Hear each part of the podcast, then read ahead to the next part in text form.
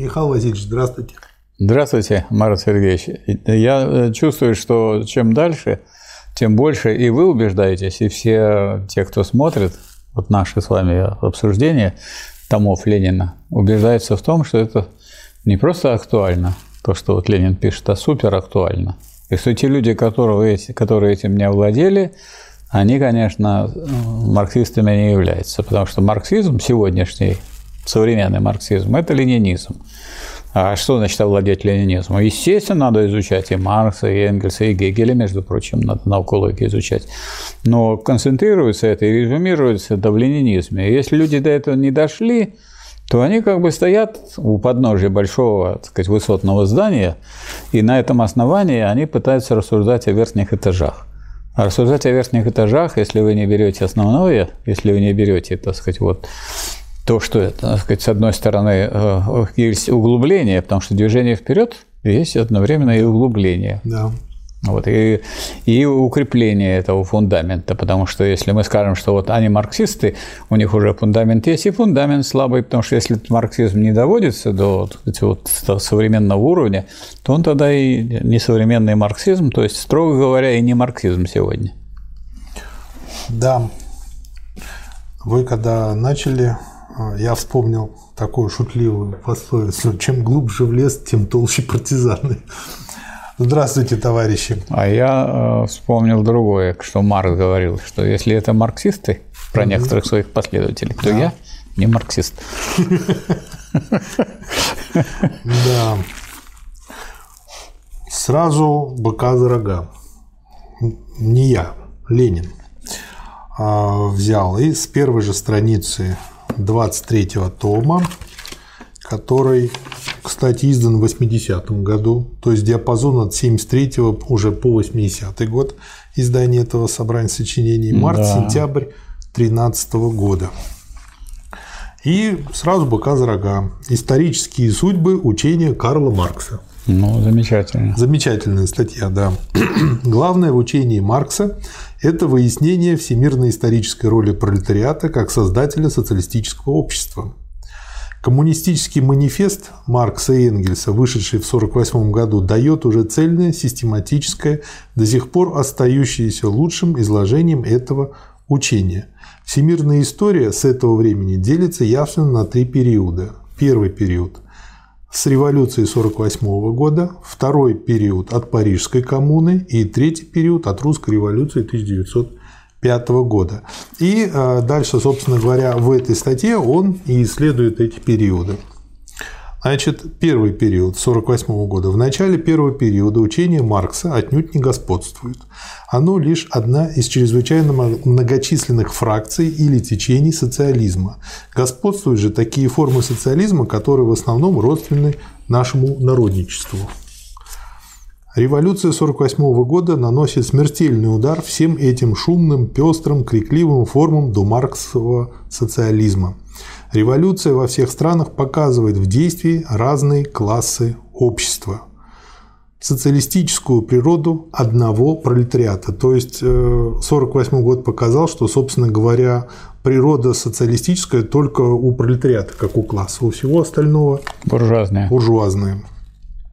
Все учения о неклассовом социализме и о неклассовой политике оказываются пустым вздором. То есть я для себя резюмирую что уже 1848 год расставил точки над «и», То что кто? можно понимать социализм. И кто сегодня стоит на неклассовой позиции и не на пролетарской позиции, не на позициях рабочего класса, он может 10 раз называть себя социалистом, никаким он социалистом не является. Он просто прикрытие для буржуазных взглядов или буржуазных идей.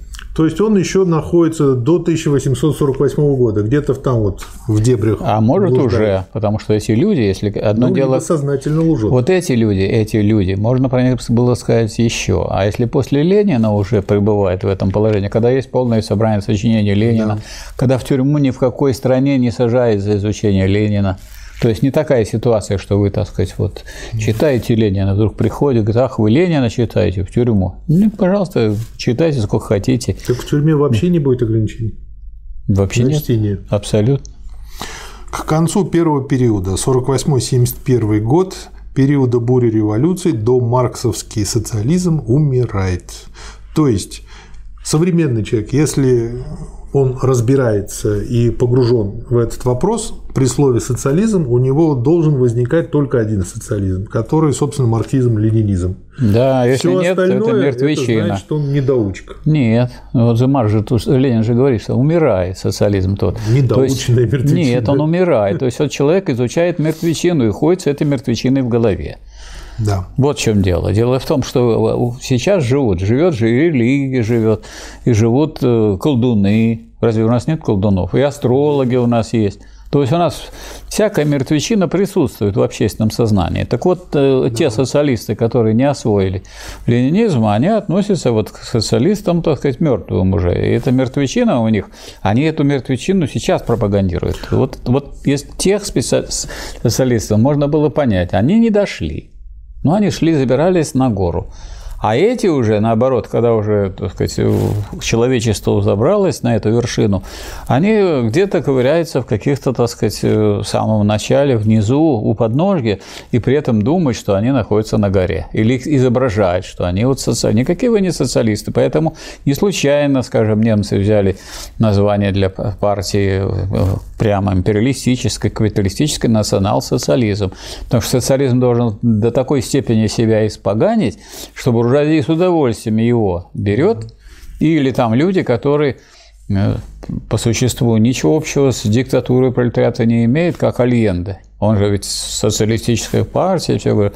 А социалистическая партия, которая без диктатуры пролетариата, эта дорога оказалась тоже к фашизму. Но уже он-то сам не фашизм пропагандировал, но они просто проложили э, дорогу к фашизму в Чили.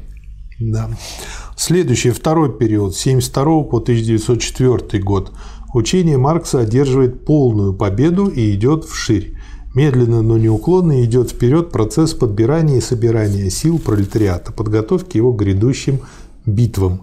Диалектика истории такова, вот дальше интересно, что теоретическая победа марксизма заставляет врагов его переодеваться марксистами. Да. Внутренне сгнивший либерализм пробует оживить себя в виде социалистического оппортунизма. То есть получается, э, как бы, когда в организме заводятся глисты, это значит уже вторая фаза пошла. То есть мы дальше развиваемся. Надо просто научиться с ними бороться. И третье. Не успели оппортунисты нахвалиться социальным миром и не необходимостью бурь при демократии, как открылся новый источник величайших мировых бурь в Азии. За русской революцией последовали турецкая, персидская, китайская. Некоторых людей, невнимательных к условиям подготовки развития массовой борьбы, доводили до отчаяния и до анархизма, долгие отсрочки решительной борьбы против капитализма в Европе. Мы видим теперь, как близоруко и малодушно анархистское отчаяние. Это уже третий период. Дороговизна и гнет трестов вызывает невиданное обострение экономической борьбы, сдвинувшее с места даже наиболее развращенных либерализмом английских рабочих. На наших глазах зреет политический кризис даже в самой твердокаменной буржуазной юнкерской стране – Германии – Бешеные вооружения и политика империализма делают из современной Европы такой социальный мир, который больше всего похож на бочку с порохом, а разложение всех буржуазных партий и созревание пролетариата идет неуклонно вперед. Писано прямо с сегодняшнего дня. То есть меня один из слушателей... И писано там... накануне империалистических войн. Да. И накануне даже того, той книги, которую Ленин написал. Вот у него эта книга «Империализм как высшая стадия капитализма» писана именно потому, что теперь нужно было это все сказать, обосновать да. с, э, с привлечением э, большого массива фактов и показать, что мир теперь живет ну, в условиях империализма, монополистического капитализма, что мир поделен. И Ленин прямо пишет, что он мир, весь мир поделен, и ведется борьба за его передел. И поэтому те люди, которые сегодня говорят о глобализме, ну, они вообще выглядят как люди, которые он повторяют... Он был глобальным сто лет назад, если Так если больше. там уже идет передел мира, не только он разделен, и типа, не первый уже идет, передел. уже идет а, передел за переделом. И при этом Была Первая мировая война, была Вторая мировая война. Они вдруг заговорили о глобализме. Причем это повторяют за, за ними люди, которые считают себя социалистами, а некоторые считают себя коммунистами. О каком да. глобализме? Это для того, чтобы они не обращались к теории империализма, для того, чтобы можно было как бы новую какую-то придумать теорию глобализма, как будто от того, что вы скажете глобус, это будет совсем не то же самое, что Земля. Ну, конечно, глобус – это не совсем то же самое, что Земля, потому что Ленин писал об империализме в мире, а вы только по глобусу, так сказать, решаете свои вопросы. Да.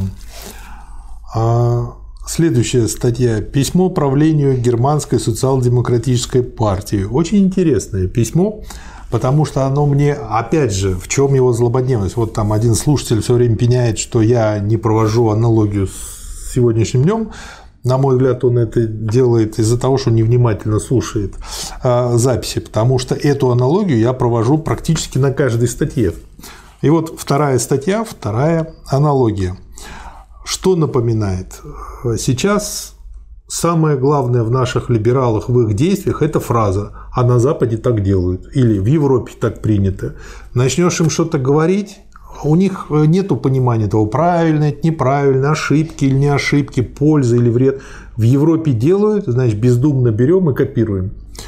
И эти видимо, мысли есть и у самих европейцев, не только у наших либералов, которые их копируют. И подобные мысли были у германской социал-демократической партии, которая предложила созвать совещание и руководить прениями.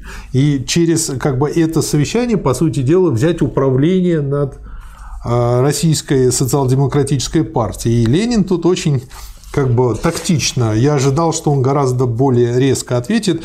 А, значит, пишет, что мы отклоняем ваше предложение и дальше объясняет почему.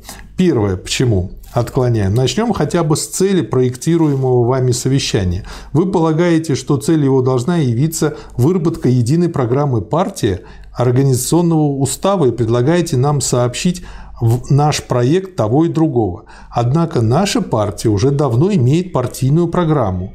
Еще в 1903 году, то есть 10 лет тому назад, наша программа была утверждена на втором съезде нашей партии, ну и так далее, э, и тому подобное, описывает это все, и дальше заключает, что ревизию ее мы считаем совершенно излишней. Ну, то есть, это звучит странно. Есть партия, есть программа, программа актуальна. Приходит э, партия со стороны говорит, давайте сближаться и давайте что-то вырабатывать совместно. Ну, тогда как бы мы смотрим, если наши программы совпадают и действуем совместно. Зачем сливаться, непонятно. Вот. А если наши программы не совпадают, то зачем делать ревизию? Тут, еще есть, один, тут еще есть один момент. Коммунисты должны думать не о том, как переделывать программу, а как переделать мир в соответствии со своей партийной тоже. программой. А да. Это вот товарищи хотят отвлечься от этого дела, они сами не переделывают и начинают уже мешать российским социал-демократам вот, готовиться к переделке этого самого мира, к переходу к социализму. Да. Вот. Э, второй пункт. Он тут пишет о том, что нас отделяют от ликвидаторов глубокие принципиальные разногласия, прежде всего в вопросе о новой революции в России – и понятно, что эти споры, эти кардинальные разногласия могут быть разрешены только самими русскими сознательными рабочими и только нашим собственным российскими социал-демократическими организациями и никем более. Ну, логично, потому Конечно. что это иначе напоминает анекдот, что прилетели инопланетяне и сделали нам тут хорошо. Ну, не, не бывает такого.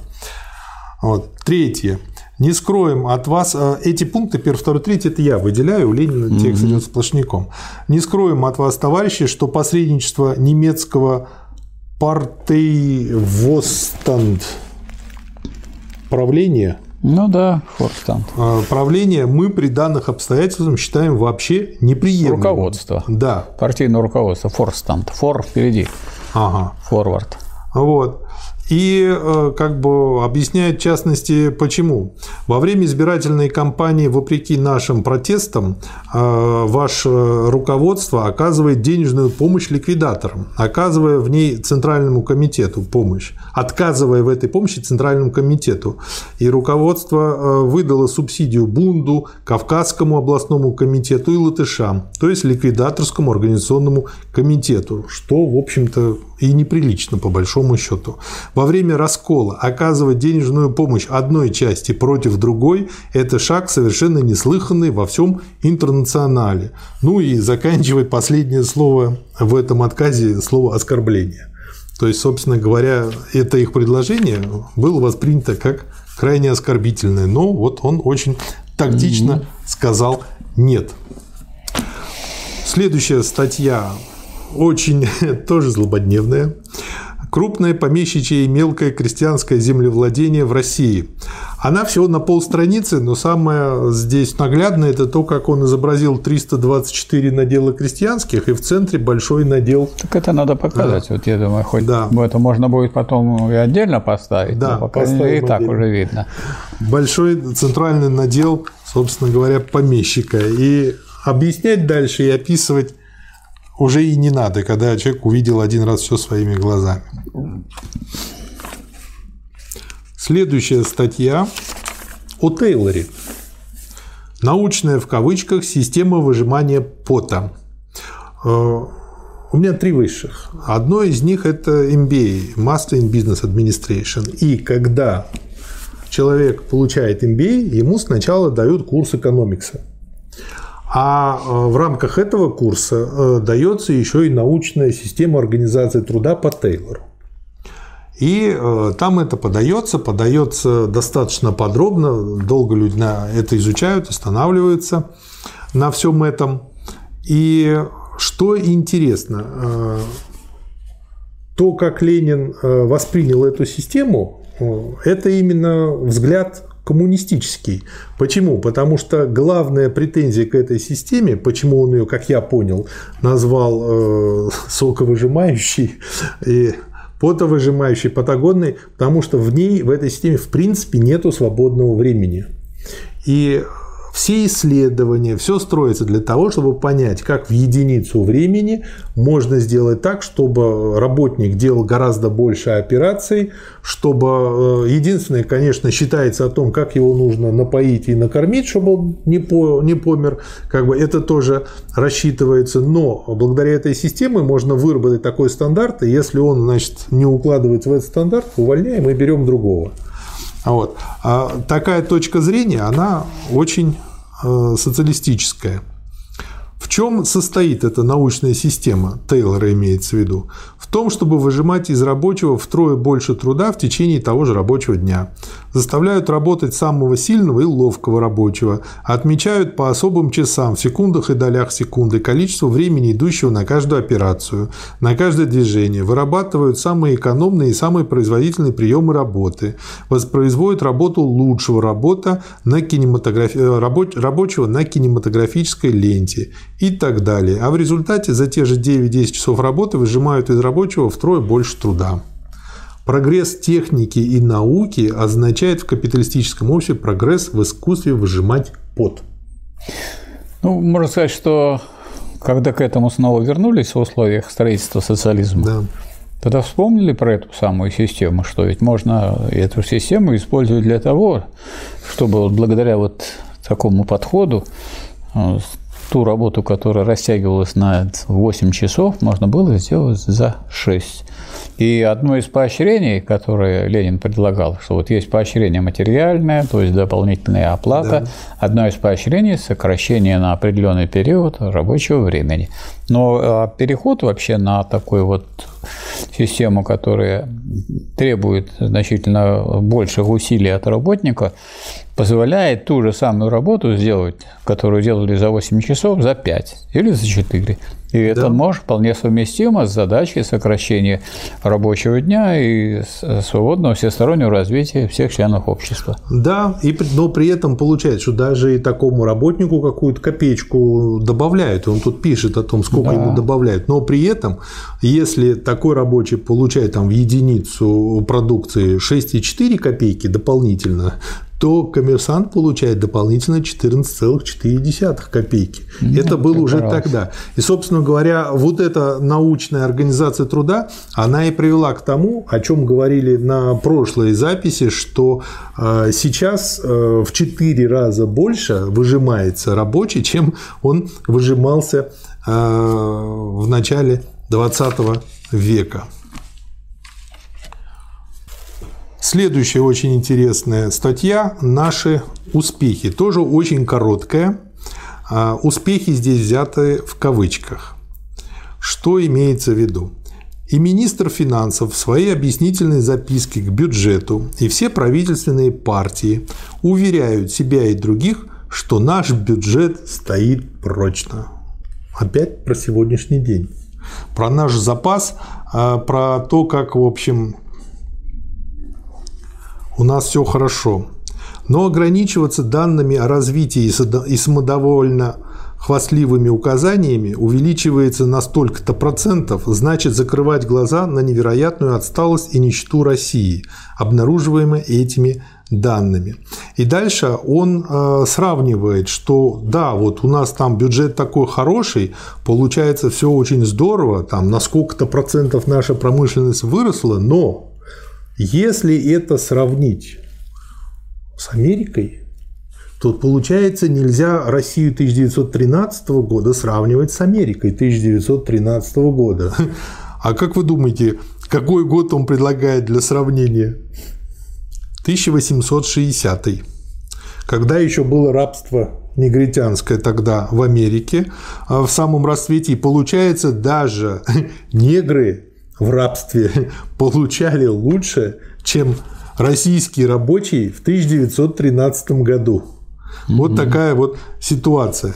Достаточно и этих немногих цифр, чтобы вкратце пояснить, что такое современный капитализм и что такое сжимающий его средневековый гнет крепостничества, обуславливающий тяжелое положение широких масс крестьянства.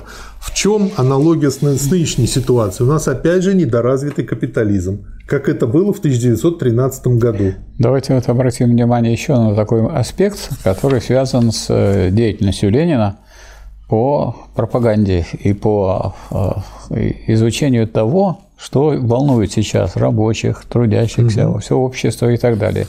У нас вот есть и были, есть ученые, доктора наук, профессора и так далее. Вот они сидят, пишут свои книги, пишут свои статьи, а есть люди, которые денно и ночно сидят и выступают на разных ресурсах и рассказывают и объясняют.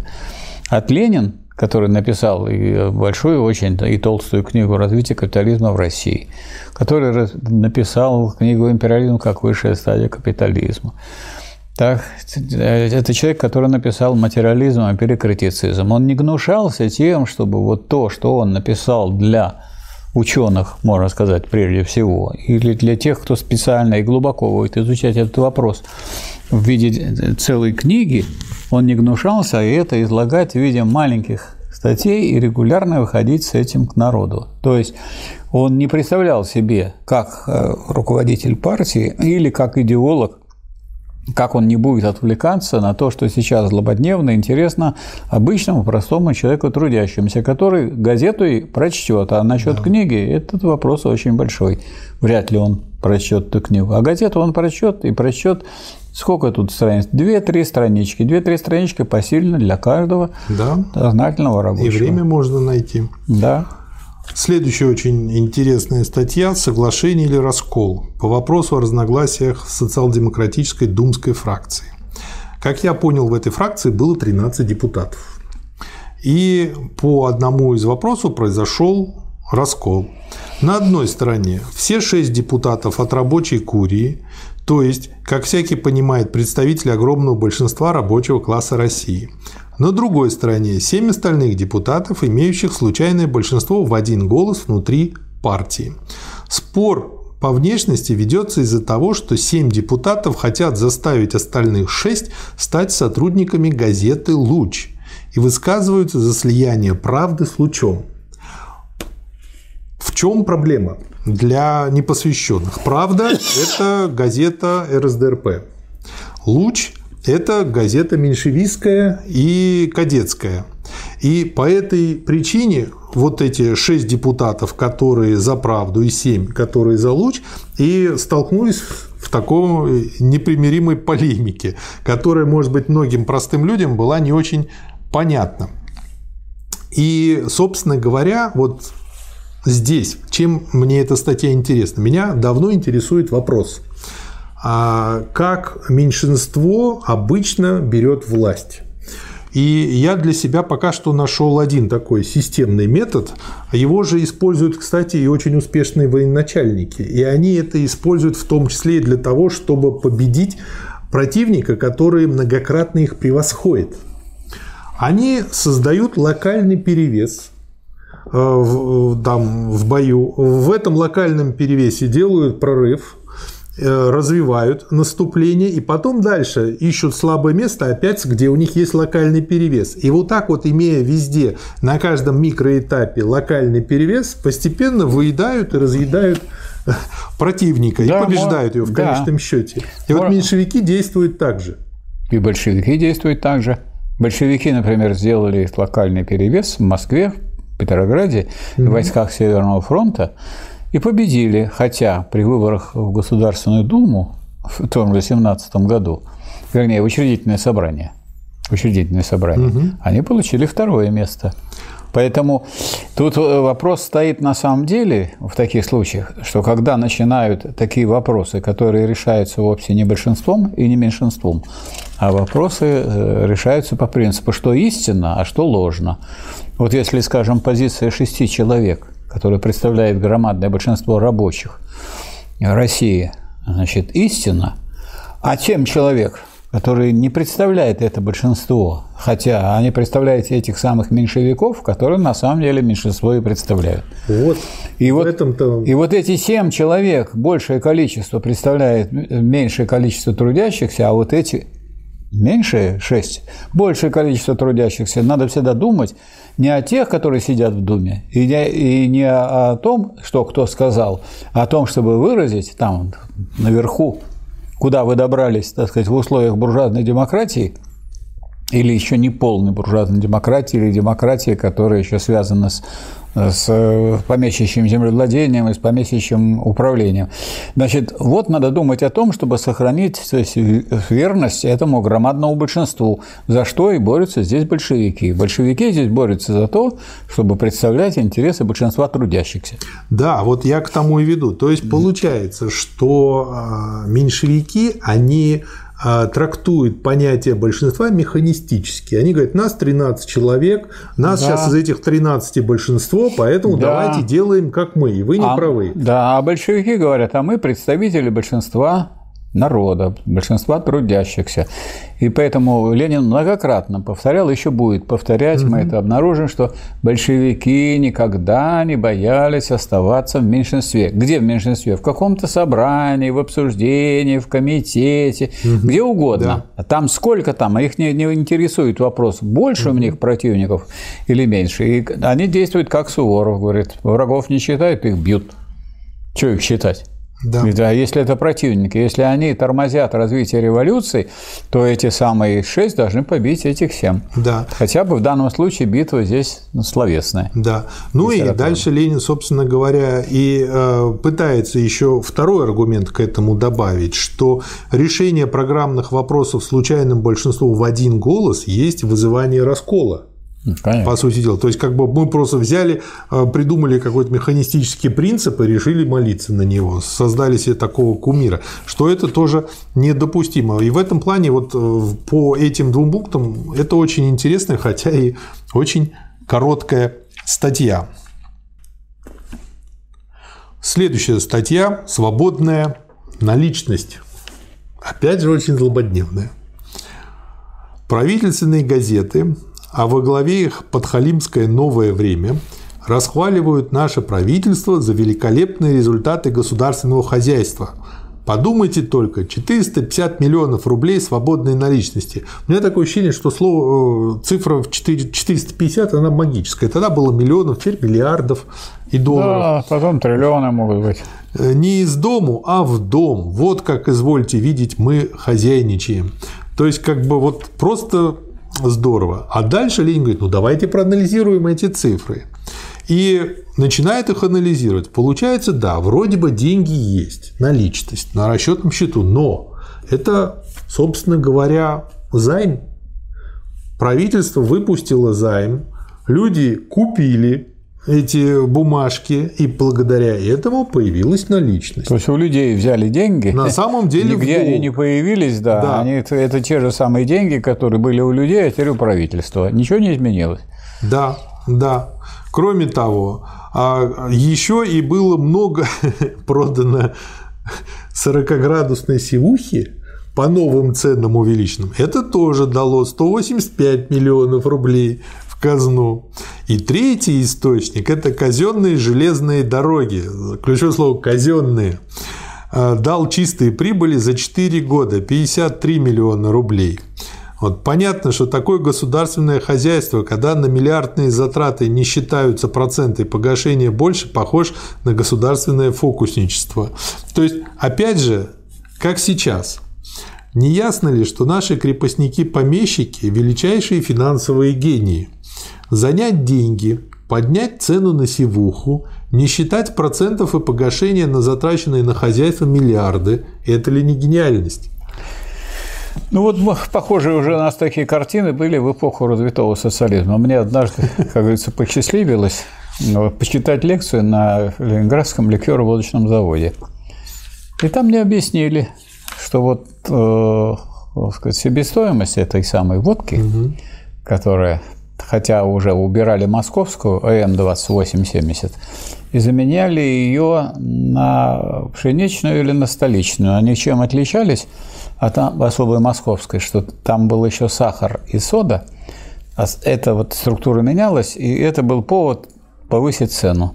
И вот пшеничная и столичная, в которой было меньше компонентов и более она еще более вредная стала, она стала с большей цены. Так вот, себестоимость 15, значит, 28 с лишним или 30 с лишним рублей получаем, 15 копеек себестоимость. Это просто изъятие денег у народа. Чем занималась, так сказать, вот руководство в период развитого социализма. Тоже так же собирали деньги. Да. Причем сразу, только человек получил, и завтра он уже несет обратно эти деньги. То есть он относит, а поводом являются вот эти бутылки с жидкостью, которая стоит 15 копеек. Да. Следующая статья а, тоже небольшая. Этот э, том в основном из небольших статей состоит о нефтяном голоде. Его, если на современный лад э, этот материал переиначить, можно написать так «Газпром – наше все». Вопрос о нефтяном голоде, о безмерном вздорожании... Роснефть наше все. Роснефть наше все, да. О безмерном вздорожании нефти, о преступной стачке тузов нефтепромышленников для обирания потребителей вызвал вполне законный интерес Вполне понятное возмущение в Думе, а еще более вне Думы. Вопрос о нефтяном синдикате на первый взгляд кажется частным вопросом, но это не так. На деле это лишь одно из проявлений общего и основного вопроса об управлении Россией, или вернее об ограблении России двумя командующими классами. Ну, в данном случае это были буржуазия и помещики, а сейчас это буржуазия и бюрократия, наверное. Бюрократия не класс. Это ну, все да. буржуазия. Буржуазия и бюржуазия. Причем да. они э, одновременно могут быть и тем, и другим. Ну, давайте возьмем, вот, скажем, нашу Роснефть. В ней есть наблюдательный совет. Наблюдательный совет, сколько получает руководитель наблюдательного совета, я данных не нашел. Сколько получает член наблюдательного совета, везде написано 30 миллионов в месяц. Ну, наш руководитель не меньше. 30 миллионов, не меньше, конечно. 30 миллионов в месяц, ну, вопрос-то ведь не, не об этом. А эти, кто такие члены наблюдательного совета? Это они, с одной стороны, вроде как чиновники, с другой стороны, если брать скажем, зарплату шахтера это 50 тысяч, угу. то сверх 50 тысяч это все прибавочная стоимость. Люди, угу. получающие прибавочную стоимость под видом зарплаты, а то они говорят, это не зарплата, это поощрение, это бонусы и так далее. Но в Трудовом кодексе написано черным по белому, что все вот эти приплаты, доплаты, поощрения, премии, в том числе и за, за вредность и прочее, это все виды и формы заработной платы. То есть под видом заработной платы скрывается называется прибавочная стоимость. Но члены этого совета э, государственного предприятия имеют право э, купить акции этого предприятия и покупает. У нас же структура вот этих государственных предприятий, хоть Роснефть, хоть Газпром, какая, или там Сбербанк, какая структура, что оно государственное. Но вы можете купить и стать акционером, и получать что? И получать дивиденды, то есть прибыль от акций. Вот и все. То есть можно быть одновременно вот, скажем, в Сбербанке вы это очень хорошо увидите, если вы начнете разбирать структуру. Значит, одновременно они и чиновники, поскольку государственный банк, и одновременно это капиталист, который да. имеет прибыли от этого самого да. свой доход, доход от своей деятельности. Что тут мы получаем? Вот а, опять же, я говорю, статья про сегодняшний день. Итак, увеличение цены более чем в 6 раз за 10 лет. То есть за 10 лет в 6 раз увеличилась цена на нефть в той России. А добыча нефти уменьшилась за это же время с 600 до 700 миллионов пудов и до 500-585 миллионов пудов в 908-912 годах. Ну, это мы же знаем и сейчас также, как, как только уменьшают, одновременно повышают цену и уменьшают э, совместно договариваются страны нефтепроизводящие, да. уменьшают да. ее производство. При этом и значит, добычу. аргументация, которая объясняет это все, очень один в один содрана. У меня такое ощущение, что они просто используют как бы старые случаи для того, чтобы Э, отписываться. Ну, я имею в виду ну, современное а у меня, правительство. А у меня такое впечатление, что вот читаешь Ленина и вроде как читаешь про старое, а читаешь на самом деле про сегодняшний день, только про сегодняшний день так не пишут, как Ленин, потому что таких мало писателей найдешь, которые бы не только да. книжки бы писали, не только значит, какие-то произведения очень глубокие, на которые бы откликались на каждодневные события соответствующими статьями и сказать, в газетах, чтобы это было выдано. А это, представьте себе тогда эта газета надо было довести до читателя, а здесь выпускалась газета «Правда», это было использование легальности. То есть, как бы правда уже тогда, еще когда был царизм, царизм, и, и когда еще был буржуазный сказать, строй в экономике, а в политике э, был феодализм, вот в это время газета «Правда» каждый день или, так сказать, регулярно по мере выпуска э, просвещала трудящихся и просветила до такой степени, что быстро привела этих трудящихся к революции. Ну вот поэтому сейчас и ломают систему образования. Растет спрос на топливо объясняет правительство, растет спрос на нефть автомобильной и авиационной промышленности. Явление это мировое, утешал нас и русский народ господин министр. Но они не знают, как вырастет, как не знали, до, до чего дойдет спрос на топливо, когда уже столько автомобилей. Но Ленин человек въедливый, он задает вопрос, а в Америке?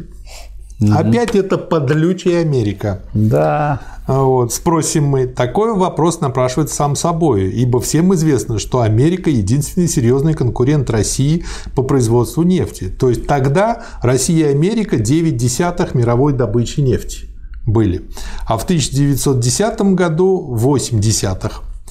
А если речь идет о явлении мировом, как говорит господин министр, значит то же самое должно быть в Америке. Самое интересное, он даже привел министр цифры, но за последние два года. И в чем получился как бы определенный интерес? То есть, если за последние два года в Америке тоже росли, то за предыдущие этим двум годам, но министр об этом не говорил, 8 э, лет они падали. И в результате цены там практически не поменялись, там, ну, где-то в полтора раза. Вот. А у нас в шесть раз. Это опять же показывает для Ленина, что неразвитый капитализм, вот этот феодализм, не как, дает развернуться стране. Как, даже как сейчас обманывают людей, продолжают обманывать. Да. Вот э, э, Марат Сергеевич, цены растут? Да. Нет. Их повышают. Для разве, нас растут. Разве, когда, да. разве когда-нибудь цены сами растут? Это да. еще, вспомните, раньше, помните, были ценники. Ценники да. печатались. И это, если вы напечатали, какое-то время хоть стояла такая цена. Теперь нельзя их и печатать, потому что каждый день надо рисовать на картонке, потому что все время плывут. А кто рисует? Есть же люди, которые их повышают. Да. Никогда цена сама не вырастает. Всегда есть люди, которые ее повышают с целью получения большего дохода. Ну, они смилостивились. Они сказали, что сейчас э, торговые сети э, передумали повышать цены к Новому году. Потому что народу уже, в общем-то, деваться некуда, покупать стали меньше. Если они сказали, что передумали, это значит, совсем не означает, что они не будут повышать. Когда мы ввели налог на воздух, вы стали меньше дышать. Вот. А тут у нас цены такие, что стали меньше жрать. Так еще от этого народ поздоровеет, избавится от лишнего веса, да, станет да, да. меньше лекарств покупать. У нас нет такого ожирения, как в США. Значит, каков итог? Удвоение в Америке и ушестерение в России – это цены. А добыча нефти в Америке была в 900 году меньше, чем в России, а в 910 втрое больше, чем в России. Вот, пожалуйста, что значит жить в эпоху недоделанного капитализма. Так. Очень интересная статья. Кадетский законопроект о собраниях. Тоже очень короткая. Среди кадетских законопроектов проектов о свободах, внесенных в Государственную Думу, имеется и законопроект о собраниях. я из него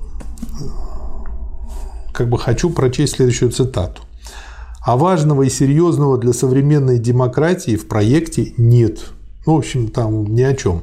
Для массы важно иметь помещение для собраний. Необходим закон, что по требованию, скажем, известного небольшого числа граждан все общественные здания, школы и тому подобное по вечерам и в свободные часы вообще должны быть бесплатно и беспрепятственно предоставляемы народу под собрание. Я, кстати, помню, и, кстати, до сих пор еще во многих местах остались такие помещения. Они есть и в обычном жилом доме, какая-то квартира на первом этаже выделяется, и там можно... Да раньше не было проблемы. Раньше да. можно было войти в, в школу, к директору, да. сказать, поскольку тогда такой преступности не было. Школа не, огораж... не да, сейчас огораживали, не, не, огораживали, не, не стоять. Не, не было таких охранников, потому что это все связано с тем, что детей богатых воруют.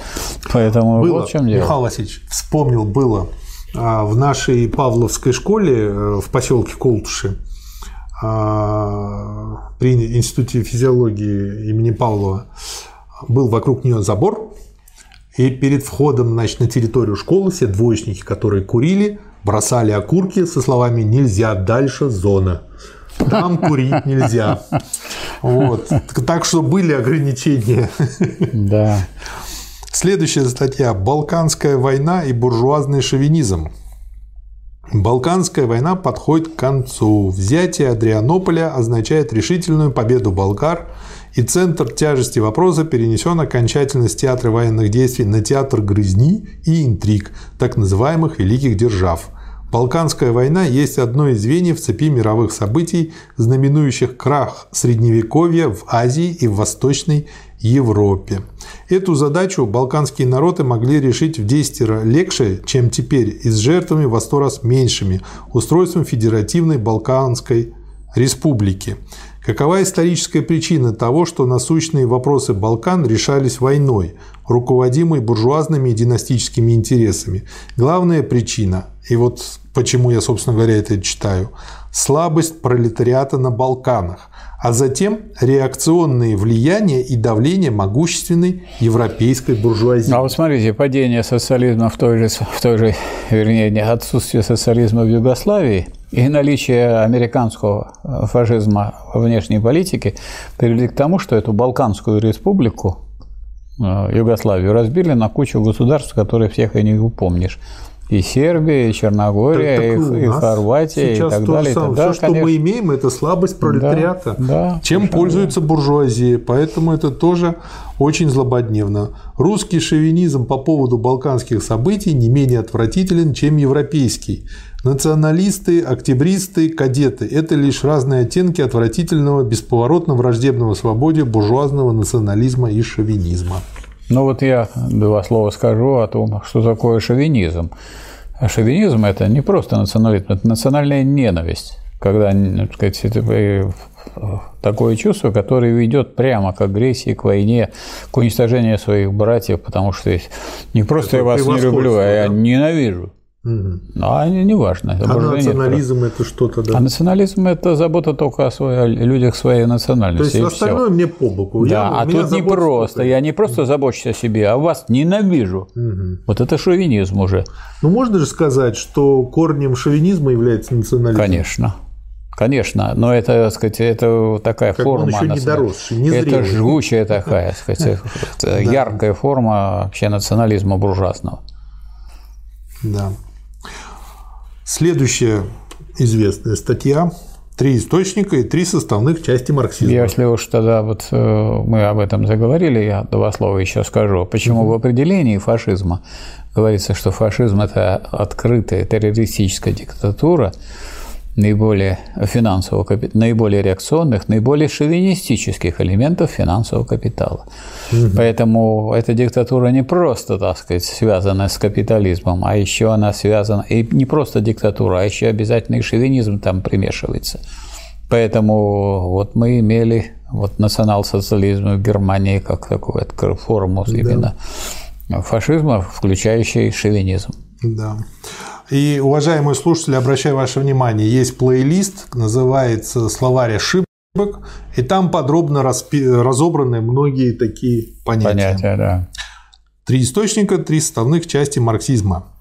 Учение Маркса вызывает в себе во всем цивилизованном мире величайшую вражду и ненависть всей буржуазной и казенной либеральной науки, которая видит в марксизме нечто вроде вредной секты. Иного отношения нельзя и ждать, ибо беспристрастной социальной науки не может быть в обществе, построенном на классовой борьбе. А ждать беспристрастной науки в обществе наемного рабства – такая же глупенькая наивность, как и ждать беспристрастия фабрикантов в вопросе о том, не следует ли увеличить плату рабочим, уменьшив прибыль капитала. Но этого мало. История философии и история социальной науки показывают с полной ясностью, что в марксизме нет ничего похожего на сектантство, в смысле какого-то замкнутого, закостенелого учения, возникшего в стороне от столбовой дороги развития мировой цивилизации. Напротив, вся гениальность Маркса состоит именно в том, что он дал ответы на вопросы, которые передовая мысль человечества уже поставила. Его учение возникло как прямое и непосредственное продолжение учения величайших представителей философии, политической экономии и социализма. То есть оно выведено так же, как диалектика. И оно выведено как диалектика, и поэтому даже можно было бы и пообсуждать вопрос о названии, что это не просто составные части, это даже моменты марксизма. Да, То есть да. они, когда чем А вот слово почему он моменты, написал составных части? потому что он написал на том языке, на котором люди читают.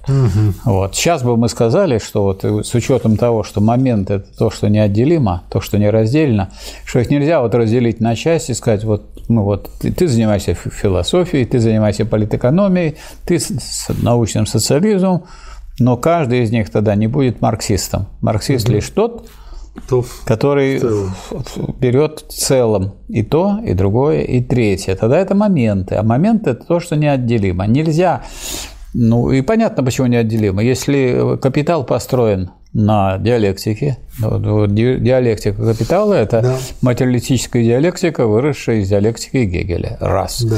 Поэтому диалектическая философия и диалектический исторический материализм – это основа и политэкономии, и в то же время это и основа сказать, теории классовой борьбы, общественно-экономической формации и основа научного социализма. Да. Поэтому никак их нельзя. А если вы возьмете один научный социализм, так сказать, идея классовой борьбы, идея организации партии, создания э, организации революции, оторванные от политэкономии и э, оторванные от философии, это не научная идея. И вот эти люди, которые как бы представляются как некие профессиональные революционеры или пустые люди, которые никакой революции сделать не могут, потому что они оторваны от ее источников и корней.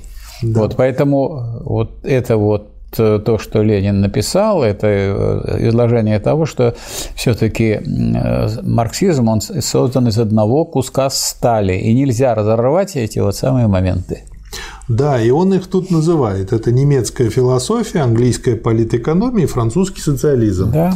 И э, это именно источники. То есть э, Это источники. Вот тонкий момент, э, на который, на мой взгляд, многие люди просто не обращают внимания. Он как-то у них мимо ушей проходит. Если кто-то говорит, что марксизм – это секстанство, он должен показать, в чем ошибка. Ну, вот как говорят, я доказал теорему, и если кто-то видит и говорит, что я ее неправильно доказал, он указывает на ошибку в доказательстве. Марксизм выведен и э, выведен из этих трех источников, которые тоже являются научными. Поэтому получается, что если кто-то говорит, что это секта, он должен указать, где ошибка выведении, или где там подлог ну, в наверное, этом выведении, или манипуляция. Марат Сергеевич, Но пока ну, что таких не было. Марат Сергеевич, наверное, уже привыкли, что мы живем в эпоху, когда можно рекламировать все. Угу. И рекламировать, когда вы рекламируете, вы делаете то, что вам нужно, и абсолютно не обязаны истину добывать ее или пропагандировать. Вот, даже наоборот, если да. это очень хороший товар, то его возьмут и без рекламы. А если это дрянь какая-то, то для этого должен, долго нужно ее рекламировать, чтобы это раскупали. Ну, поэтому этот вопрос, ведь. поэтому одни имеют э, сказать, возможность э, везде это пропихивать пропаганду того, что является ложью, и в то же время, конечно, представители трудящихся, рабочего класса имеют меньшие возможности при капитализме для того, чтобы пропагандировать истину. Да. Тем не менее, до истины добраться можно. И сам, сама по себе буржуазная демократия это делать позволяет. Да. Поэтому не надо говорить, что нам вообще невозможно делать. Труднее, но возможно. Труднее, но можно. Дальше Ленин останавливается на всех этих трех источниках. Первый источник – это философия марксизма есть материализм. И э, наиболее ясные и подробно изложены взгляды Энгельса и Маркса в следующих работах. Людвиг Фейербах и опровержение Дюринга, который, подобно коммунистическому манифесту, является да да, настольной книгой всякого сознательного рабочего. Но Маркс не остановился на материализме XVIII века, а двинул философию вперед. Он обогатил ее приобретениями немецкой классической философии, особенно системой Гегеля, которая в свою очередь привела к материализму Фейербаха. Главное из этих приобретений – диалектика. И дальше вот, а, вот можно ли это считать определением диалектики?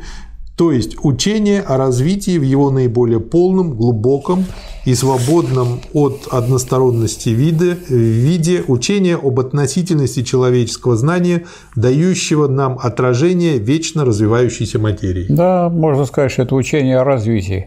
А учение о развитии, а развитие – это движение низшего к высшему, простого к сложному через борьбу противоположных тенденций. Поэтому вот если мы это раскрываем понятие развития, что это и есть развитие, то тогда мы получаем вот такую полную картину того, что собой представляет да. марксизм.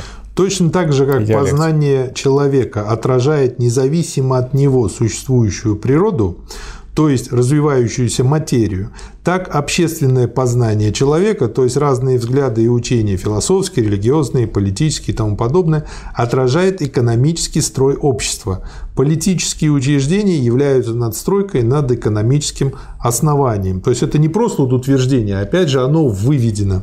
Философия Маркса есть законченный философский материализм. И по существу здесь в нескольких словах говорится о том, что общественная экономическая формация представляет собой экономический базис, над которым высится политическая, идеологическая да. надстройка, юридическая. Да. Второй момент. Главный труд Маркса – «Капитал».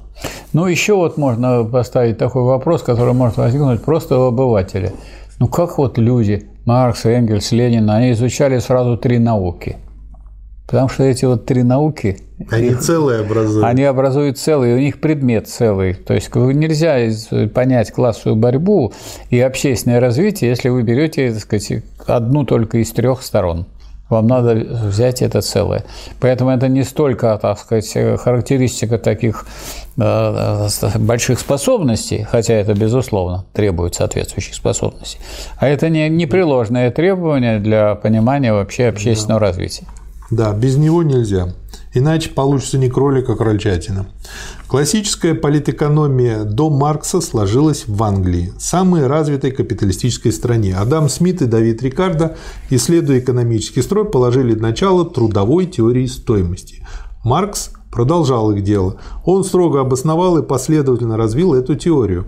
Он показал, что стоимость всякого товара определяется количеством общественно необходимого рабочего времени, идущего на производство товара. Вот э, часто спрашивают и в комментариях тоже, я там иногда отвечаю, иногда нет, а если продолжение дальше, я вот здесь просто хочу уцепиться за рабочее время и говорю о том, что есть продолжение, это и то, что вы написали книгу про противоречия их разрешения отношения при социализме. У Ельмеева он, собственно говоря, занимался свободным временем как метрикой. И дальше это тоже сейчас развивается. Поэтому теоретическое развитие дальше есть. Надо просто при желании пойти по ссылке, скачать эти книги и изучить их. А, но это продолжение связано с продолжением общественного развития, а не с тем, что общество топчется на уровне товарного производства. Да. Потому что критерий, когда э, все общество становится единым, совокупным работником, угу. когда экономия времени и совокупное появляется источником свободного времени для всех, а свободное время – это время для свободного развития. Да. И вот свободное развитие всех членов общества и обеспечение их полного благосостояния – это и есть что не что иное, как цель коммунизма. Да. И даже в первой фазе э, коммунизма, то есть при социализме, эта цель э, себя проявляет. И вот э, по-другому, другими словами, но то же самое. Ленин и говорит, что это одна из заслуг Маркса.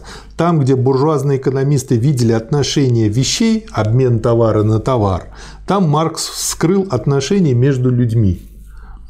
Да.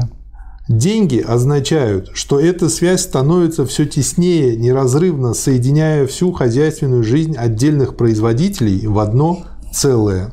Одну часть рабочего дня рабочий употребляет на то, чтобы покрыть расходы на содержание свое и своей семьи, заработная плата, а другую часть дня рабочий трудится даром, создавая прибавочную стоимость для капиталиста, источник прибыли, источник богатства класса капиталистов. Учение о прибавочной стоимости есть краеугольный камень экономической теории Маркса. И вот в сегодняшней России примерно за 40 минут за час – рабочий создает ту стоимость, которая эквивалентна его заработной плате. Да. А остальное время трудится на капиталиста бесплатно. Да. Увеличивая зависимость рабочих от капитала, капиталистический строй создает великую мощь объединенного труда. То да. есть вот опять же вот увидеть вот это, это как раз-таки можно, имея именно диалектическое да, мышление. увидеть, что дело не только в дело в эксплуатации, что капитализм он ведет к жестокой он эксплуатации, рабочих. он объединяет, он да. И именно по этой причине целое. именно рабочие, пролетарии да. являются тем передовым классом. То есть это опять же выведено. Передовым все. классом в том классе, который является классом пролетариата. А еще есть класс городских, фабрично-заводских, промышленных рабочих, который является его передовым отрядом. Да. А в этом передовом отряде еще имеется авангард, который представляет собой партию этого класса. Да. Вот э, во всем этом надо разбираться и помочь в этом разобраться. Вот в этом и задача изучения э, Ленина и ленинизма. И третий момент, собственно говоря, про социализм – когда было свергнуто крепостничество и на свет Божий явилось свободное капиталистическое общество, сразу обнаружилось, что эта свобода означает новую систему угнетения и эксплуатации трудящихся. Различные социалистические учения немедленно стали возникать как отражение этого гнета и протест против него. Но первоначальный социализм был утопический. Ну, подумайте сами, вот если у меня есть мои крепостные, я помещик, значит, я не могу эксплуатировать ваших крепостных. А капитализм возможность дает эксплуатировать всех. Да. Между тем, бурные революции, которыми сопровождались падение феодализма, крепостничества, везде в Европе, и особенно во Франции, все нагляднее вскрывали как основу всего развития его движущую силу – борьбу классов. Гениальность Маркса состоит в том, что он сумел раньше всех сделать отсюда и провести последовательно тот вывод, которому учит всемирная история, этот вывод есть учение о классовой борьбе. Дальше я вот тут вот как бы три абзаца хочу последовательно прочесть. Первое. Люди всегда были э, и всегда будут глупенькими жертвами обмана и самообмана в политике, пока они не научатся за любыми нравственными, религиозными, политическими, социальными фразами, заявлениями, обещаниями раскрывать интересы тех или иных классов. Это первое. Второе. Сторонники реформы и улучшений всегда будут одурачиваемы защитниками старого, пока не поймут, что всякое старое учреждение, как бы дико и гнило оно ни казалось, держится силами тех или иных, опять же, господствующих классов. И третье. А чтобы сломить сопротивление этих классов, есть только одно средство – найти в самом окружающем нас обществе, просветить и организовать для борьбы такие силы, которые могут и по своему общественному положению должны составить силу, способную смести старое и создать новое. Почему выделяю эти три, э, как бы здесь идет это сплошняком? Потому что это Методичка очень актуально. для революционера и актуальна. Потому что сегодня у нас некоторые думают, товарищи думают, что они революционеры, а если они выступают просто проповедниками. Вот если они выступают проповедниками, да. они как раз не марксисты.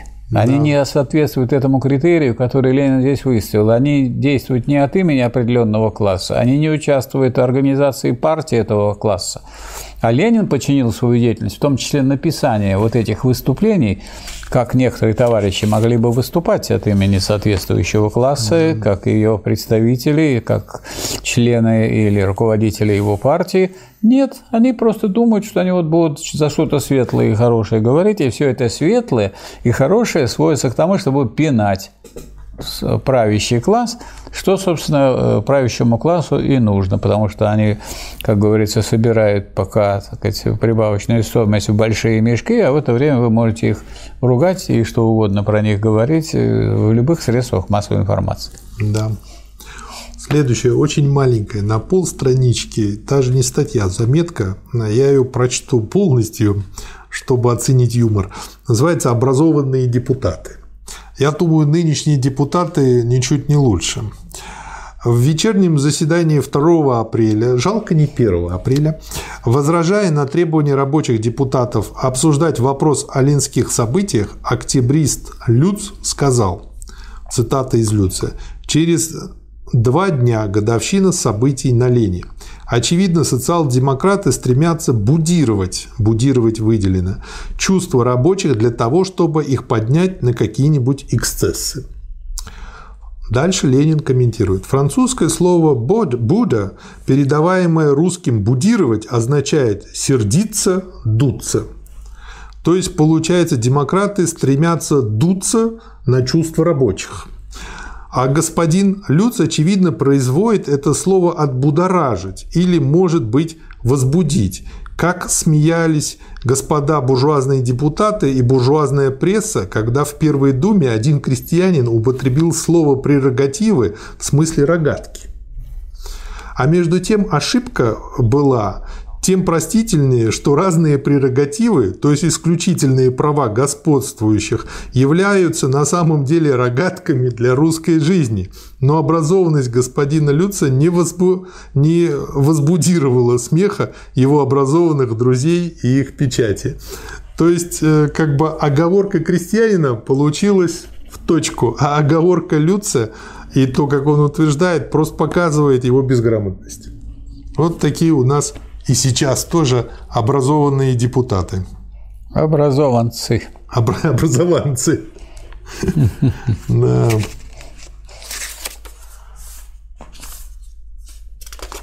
Вот интересно, а, так вот, вот у нас есть политологи, очень многие говорят, заявляют, выступает политолог. Нет, выступает политолог. Ну, Как можно быть современным политологом, если не опираешься на вот это богатство, которое есть у Ленина? Значит, это какой-то темный, серый политолог, который нам хочет сбыть залежалый товар. То, что было до Маркса, до Энгельса, и, или было при Марксе и Энгельсе, но до Ленина. Поэтому отсюда у нас от, э, целая куча всяких марксистов, которые являются не ленинцами, то есть теми, которые до ленинского этапа марксизма не дошли, не э, имеют того марксизма, который соответствует современному этапу капиталистического развития, который... А у нас сейчас какая эпоха? У нас сейчас эпоха не капитализма, у нас сейчас эпоха перехода капитализма в социализм. И миллиард четыреста миллионов живет в социалистических странах. Поэтому, если люди являются марксистами не той эпохи, то не надо удивляться, что они везде проигрывают, и они никого убедить уже не могут. И они свои, так сказать, одинокие голоса э, демонстрируют как голоса тех людей, которые не дошли до освоения современной передовой науки. Я думаю, что вот те люди, которые смотрят наше обсуждение, они должны понимать, что это вот мы сейчас обсуждаем не вопросы истории, а вопросы будущего. нашего мира, потому что как все участвуют в революциях, вот скажем, было, было рабовладение, потом везде прошли феодальные, буржуазные революции. А было рабовладение, прошли феодальные революции. Был феодализм, прошли буржуазные. точно так же везде пройдут социалистические революции. Ты не остановишь. Поэтому если человек этой теории не знает и не понимает, а он рассуждает и что-то пытается выдумать из головы, а не опираясь на серьезную науку, ну, это в данном случае, это вот, можно сказать, марксистский детский сад. Да, ох, у нас большой детский сад. Следующая довольно большая и очень интересная статья называется «Спорные вопросы». Открытая подзаголовок «Открытая партия и марксисты». Многим рабочим та борьба, которая идет между правдой и лучом, представляется ненужной и малопонятной – Правда, значит, орган э, РСДРП, да, а, а луч, луч меньшевиков. Да, ликвидаторский, мало того. Между тем, вопрос о ликвидаторстве, из-за которого идет борьба, есть в настоящий момент один из самых важных и самых насущных вопросов рабочего движения. Рабочий, который хочет самостоятельно решать судьбы своей, э, Ленин выделил слово «своей», партии, не станет отмахиваться от полемики, даже если она не совсем с первого взгляда понятна. Как доискаться до истины? Вот чем интересна эта статья? Потому что тут говорится о том, а, как разобраться человеку, когда двое полемизируют, и кто из них прав. Как разобраться среди противоречащих друг другу мнений и утверждений. Всякий разумный человек понимает, что если идет горячая борьба из-за какого бы то ни было предмета, то для установления истины необходимо не ограничиваться заявлениями спорящих, а самому проверять факты и документы. То есть это не как пойти в театр или в кино, чтобы мне сделали приятно. Это нужно самому тоже брать себя за шкирятник и работать, самому исследовать, самому разбирать, есть ли показания свидетелей и достоверны ли эти показания. Спора нет, это делать не всегда легко. Но надо понять, что все должны знать, что в политике обычное дело, когда обманывают. Но если да. вы предполагаете, что вас не обманывают, это такая наивность, с которой суваться в политику нечего. Да. Ну, то есть есть классическая поговорка «без труда не вынеши рыбки из пруда». Но почему-то большинство людей предпочитают и без Люди... рыбы, и без труда. Люди доверчивые, верят на слово. А вот Ленин подчеркивал и не раз, что тот, кто в политике или в экономике верит на слово, тот круглый дурак. Я вот когда первый раз услышал, обиделся. Я думаю, надо же так. Я вот, ну как вот я вот как-то надо же верить людям. Потом я дочитал у Ленина следующее высказывание, что кто в политике или в экономике верит на слово, тот круглый идиот. Но к этому времени я уже прочитал достаточно много, что подтверждает, что это именно так. Что верить ни в коем случае в политике никому нельзя без проверки фактов верить на слово. Да. Без известного самостоятельного труда ни в одном серьезном вопросе истины не найти. И кто боится труда, тот сам себя лишает возможности найти истину. Поэтому мы обращаемся только к тем рабочим, которые этого труда не боятся. Кто прав? Как найти истину, имеется в виду в вопросе о ликвидаторстве? Очевидно, единственный способ, двоеточие, искать факты и документы из истории партии за последние 4 года, с 8 по 12, когда ликвидаторы окончательно откололись от партии.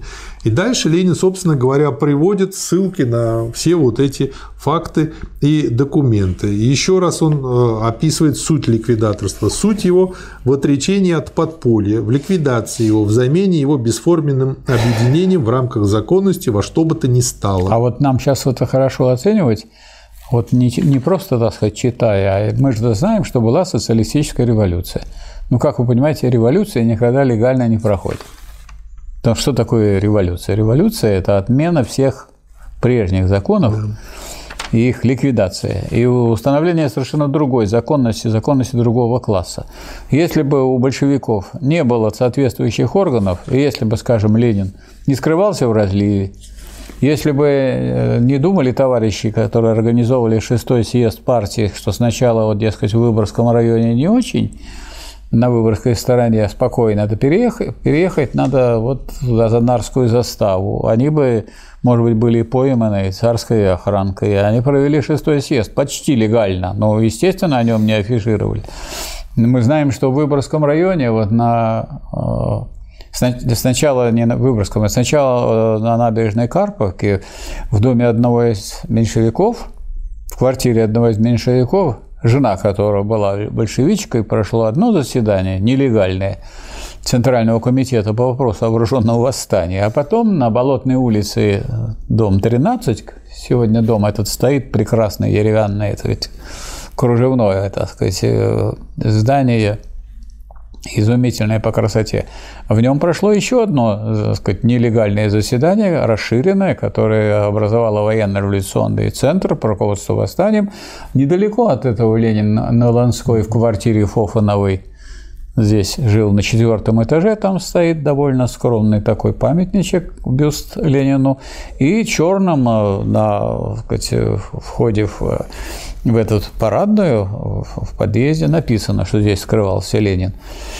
Вот. А э, на той же самой улице, которая называется Сердобольская, если пройти пешочком 10 минут, там в доме 135 собиралась военная организация РЗРП. И вот из этого дома Ленин нелегально переходил туда, где собиралась военная организация РДРП, решала вопрос организации вооруженного восстания, которое, как вы понимаете, не обсуждается в газетах и ни, никаким образом легально обсуждаться не могут. А потом а из квартиры Фофановой пешочком с одним рабочим Ленин прямо в тот день, когда уже э, значит, э, брали власть те, значит, э, гвардейцы, рабочие и военные матросы – и, сказать, когда был взят зимний, и когда решался вопрос о власти, э, Ленин еще с одним рабочим пешочком дошли до Смольного, и Ленин был избран на втором съезде Совета председателем Совета народных комиссаров.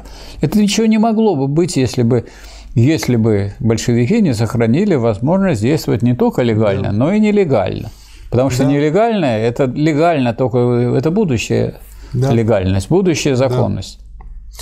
Дальше он э, со всех сторон рассматривает вот этот вопрос, связанный с ликвидаторством, пишет о том, что Плеханов был и остается меньшевиком, но в этом вопросе они солидарны, пишет о том, что в 1910 году единогласно партия приняла резолюцию против ликвидаторства, ну а ликвидаторы, естественно, ничего, никаких своих обещаний не выполнили. А кроме того, он пишет о том, как они говорили о том, что партии уже нет, и партия – это вредная утопия. Это хорошо, это же хорошо. Пусть э, царское правительство считает, что партии нет.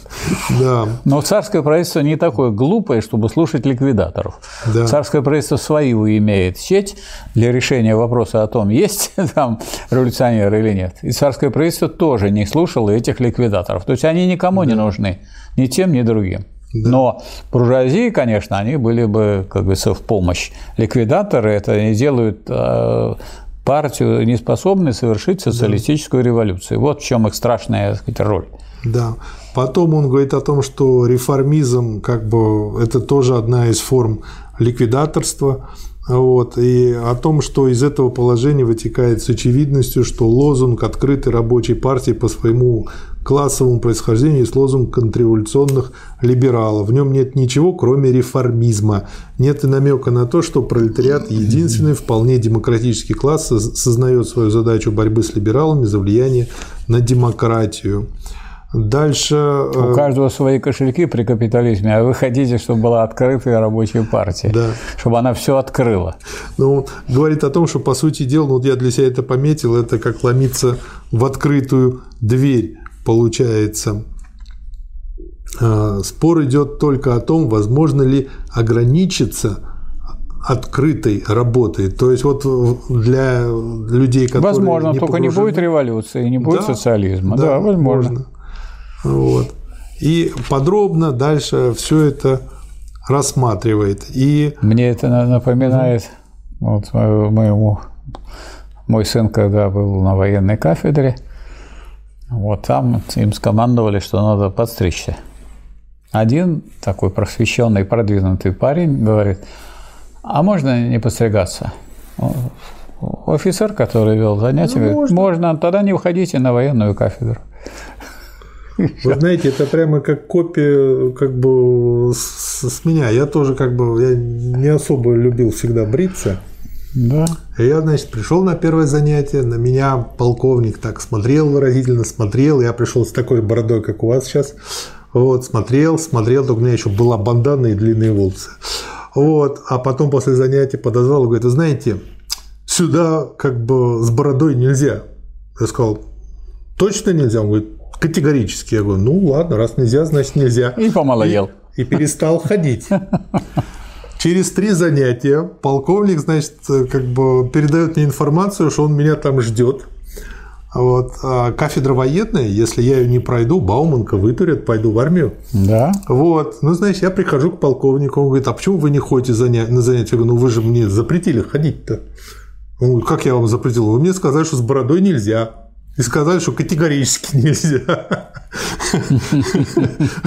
В общем, после этого я был бородатый ходец на военную кафедру. Луч урезывает марксистские лозунги, подгоняет их под узкую реформистскую либеральную мерку, проводя таким образом буржуазные идеи в рабочую среду. Очень напоминает есть... Косыгинские Горбачевские. И это напоминает нынешнее состояние. Сейчас столько, как куда не сунешься, да. везде там марксисты, мы марксисты, мы марксисты.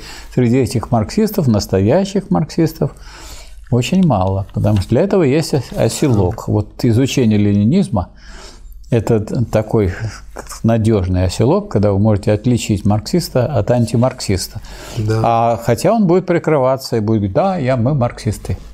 Да. Ну и вот э, дальше небольшой такой материал «Нечто об итогах и фактах», где сравниваются тиражи «Луча» и тиражи «Правды», и сколько э, рабочих групп, собственно говоря, как сейчас принято, проинвестировали в эти издания. И показано, что у «Правды» аудитория более чем в 4 раза больше, чем у «Луча», и она растет в отличие от аудитории луча. То есть это с э, точки зрения Ленина говорит о том, что правда четче выражает позицию. Ну, правда, она же широко распространяется, а луч он в точку. Бьет. Бьет. Да. Рабочего класса. Да. Следующий интересный материал – веховцы и националисты. А, веховцы и национализм. Библиографическая заметка. Я для себя пометил пастыри и паства, волки и овцы. Скучный журнал «Русская мысль». Одно только интересно в этом журнале. Здесь пишут либералы-веховцы, сотрудники и сторонники знаменитой ренегатской книги «Вехи», в которой вчерашние сторонники свободы обливали помоями и грязью борьбу масс за свободу. Причем демократические массы рабочих и крестьян изображались в качестве стада, ведомого интеллигенцией, избитый прием всех черносотенцев. Вот и сейчас тоже попы, слово пастыря. Вот мне очень нравится, ведь как бы э, пастырь это, в общем-то, не особо-то по-русски, по-нашему пастух. Да. А по-кавказски чабан. То есть слово чабана, ну, кому чабан говорит? Овцам. То есть нужно перевести название этой передачи, что овцы, слушайте, что я чабан вам скажу. Я вот девушке одной да. объяснял это э, с четвертого курса вот, которая занималась у меня по проблеме, по курсу, который я преподавал, Маркс Энгельс «Немецкая идеология. Анализ классических текстов». Угу. Ну вот я это объяснил, то, что вы сказали. Я говорю, вот вы хотели бы быть овцой? Ну, думаю, сейчас скажет нет. Говорит, да. Я ее и так, и сяк, и я должен сказать, Какая что девушка упертая она была очень тут крепко стояла, и я до, до перерыва я ее, так сказать, на эту тему Значит, и так, и сяк э, пытался переспорить или переубедить. Ну, есть уже такие люди, вот это сила религии. То есть можно человеку заронить, заронить в голову, и он потом становится фанатиком. А с фанатика вы никогда не переубедите никакими аргументами. Не могу переубедить. Ну, правда, если это Фанатика? тоже, конечно, может не переубедить, но тем не менее. Ведь э, крайнее проявление... А если я за пророка Мухаммеда, не надо меня переубеждать. Крайнее не надо. проявление Вы, опа- вы, религиозности вы рискуете. Это страус. Но в клетках, где страус обитают, пишут, не пугайте, пол бетонный. Вот, то есть как бы страус-то, когда прячет свою голову, думаешь, он в безопасности. Вот и человек в религию так вот прячет свою голову в религию и думает, что он в безопасности. И самое главное, как страуса не переубедить, так и его не переубедить. Он же скажет, на все воля Божья. И, и на коммунизм, на все. Ну, если это опиум народа, как вы понимаете? Человек опиум напился, а вы собираетесь его переубедить. Смеетесь, что ли? Ну, Как можно опиумных больных переубедить? Дальше. Поворот русского либерального образованного общества против революции и против демократии есть явление не случайное, а неизбежное после 1905 года. Буржуазия испугалась самостоятельности рабочих и пробуждения крестьян. Буржуазия, особенно наиболее богатая, оберегая свое положение эксплуататора, решила лучше реакции, чем революция. Ну и наконец. Эти корыстные классовые интересы денежного мешка и породили широкое глубокое контрреволюционное течение среди либерализма, течение против демократии в защиту всякого империализма, национализма и шовинизма и всякого мракобесия. Один в один то, что имеем сейчас. Когда министр обороны снимает свою кепку, не могу назвать это фуражкой, крестится, а потом принимает парад, причем парад победы. Да. Это, это хуже, чем плевок в душу. Но зато не забывайте, что это один из признаков того, что если вдруг начинает выступать против революции и, сказать, и кидается в религию, это признак приближения революционных времен. Да, и это радует. Да. А, Мы же диалектики, мы понимаем, что если вдруг активизировались противники революции, это значит, считайте, что они, они, конечно, не буревестники революции, но провозвестники. Да. Бакланы, они провозвестники, Бакланы Беглова я имею в виду, они провозвестники революции. Следующий материал к 25-летию смерти Иосифа Дицгина. Это тот, э, на кого часто ссылается Ленин, и что ценно, то, что это рабочий кожевенник. Работал у нас на заводе, который потом стал называться завод «Марксист» кожевенный Да. И на стал- Васильевском острове. Да, да. И стал одним из выдающихся социал-демократических писателей и философов Германии. Сущность головной работы человека. Одно из его произведений. Экскурсии социалиста в область теории познания. Аквизит философии. То есть для рабочего, особенно 19 века, это и сейчас для профессора хорошо. Да. Ой, о, Почему я для Ну, себя есть всё умные рабочие, пометил? есть глупые профессора. Что такого тут удивительного видеть? Вот значение Дицгина. Рабочий, самостоятельно пришедший к диалектическому материализму, то есть к философии Маркса. Чрезвычайно ценно для характеристики рабочего Дицгина то, что он не считал себя основателем школы.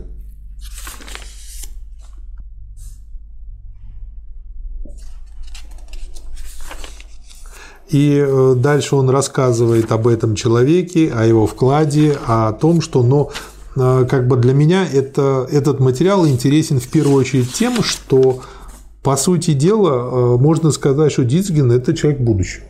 Когда мы доберемся до 29-го тома полного собрания сочинений, а уже это недалеко, 23-й, а Да, впереди уже там, рядышком. 29-й, Да. где будет э, философские тетради.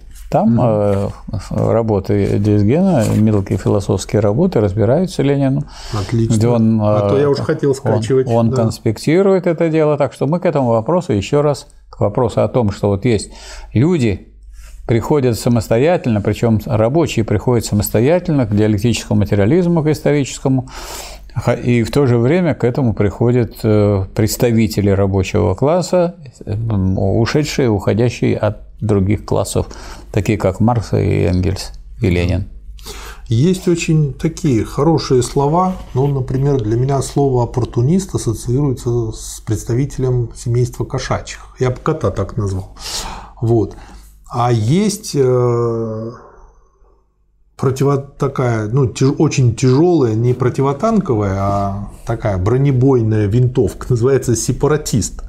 Видимо, по той причине ее так назвали, что она разделяет на части то, во что попадает. Вот. А, и статья у Ленина «Сепаратисты в России и сепаратисты в Австрии». Среди различных представителей марксизма в России еврейские, или вернее часть их, так называемые бундовцы, ведут политику сепаратизма, то есть отделения или обособления от целого – из истории марксизма в России известно далее, что когда бунт в 1906 году снова вернулся в партию, партия ставила условием прекращения сепаратизма, то есть объединения на местах рабочих марксистов всех и всяких национальностей. Условие это не было выполнено бундовцами, несмотря на специальное подтверждение его особым решением партии в декабре 1908 года. Чувствуя себя одинокими в пролетарском интернационале, чешские сепаратисты долго и безусловно искали единомышленников, только теперь они нашли их в лице бундовцев и ликвидаторов. То есть, хотя они и сепаратисты, но между собой объединяются. Separate – это отделение, разделение, да. они отделяются от целого – они отделяются от социал-демократии и ставят интересы, так сказать, национальности выше, чем интересы классовые. Ну, Поэтому на самом деле, кто такие вот марксисты? Это те люди, которые, конечно, классовые интересы ставят выше национальных. Вот. При этом, как вы понимаете, в числе революционеров было очень много. Ведь в русской революции были и поляки, и латыши, и евреи, причем на самых важных постах. Ну, достаточно сказать, вот Свердлов. Да там каждой твари по паре было. Свердлов, это тоже Каменев, Троцкий, Зиновьев. А эти бундовцы сформировали вообще-то некую организацию, которая отделяла рабочих одной национальности от рабочих другой национальности. Вместо пролетариев всех стран соединяйтесь или всех национальностей, пролетариев всех стран разделяйтесь. Ясно, что с такой позиции революцию сделать невозможно. Да. Поэтому бундовцы из партии изгонялись, а что касается сказать, представителей еврейской национальности, никаких ограничений для вхождения в партию не было.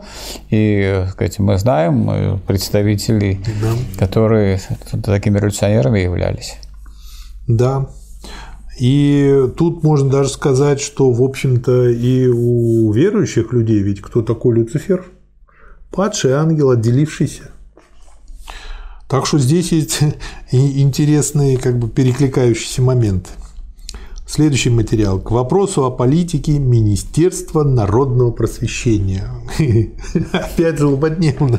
Вот как бы вот э, как э, доктор, который мою маму наблюдает уже лет 10, кардиолог, каждый год мама сдает анализы, конечно, там что-то в порядке, что-то не очень, что-то, в общем, чуть-чуть получше, чуть похуже. Вот. Но он шутит таким образом. Вы меня опять расстроили, я опять ничего критического не нашел. Вот. Так и тут. Вот. Ну, никак вот не можем уйти от сегодняшнего дня. Если нищему, имеющему 3 копейки, вы дадите пятачок, увеличение его имущества сразу будет громадное, целых 167%. Вот то же самое про Министерство просвещения тогдашнее и нынешнее. Или про повышение пенсий. У нас, у нас деньги от образования забирают под предлогом оптимизации. И, между прочим, из медицины, вот та реформа, которая прошла у нас в области медицины, называлась оптимизацией. Это что означает? Это значит, что забрали 7% угу.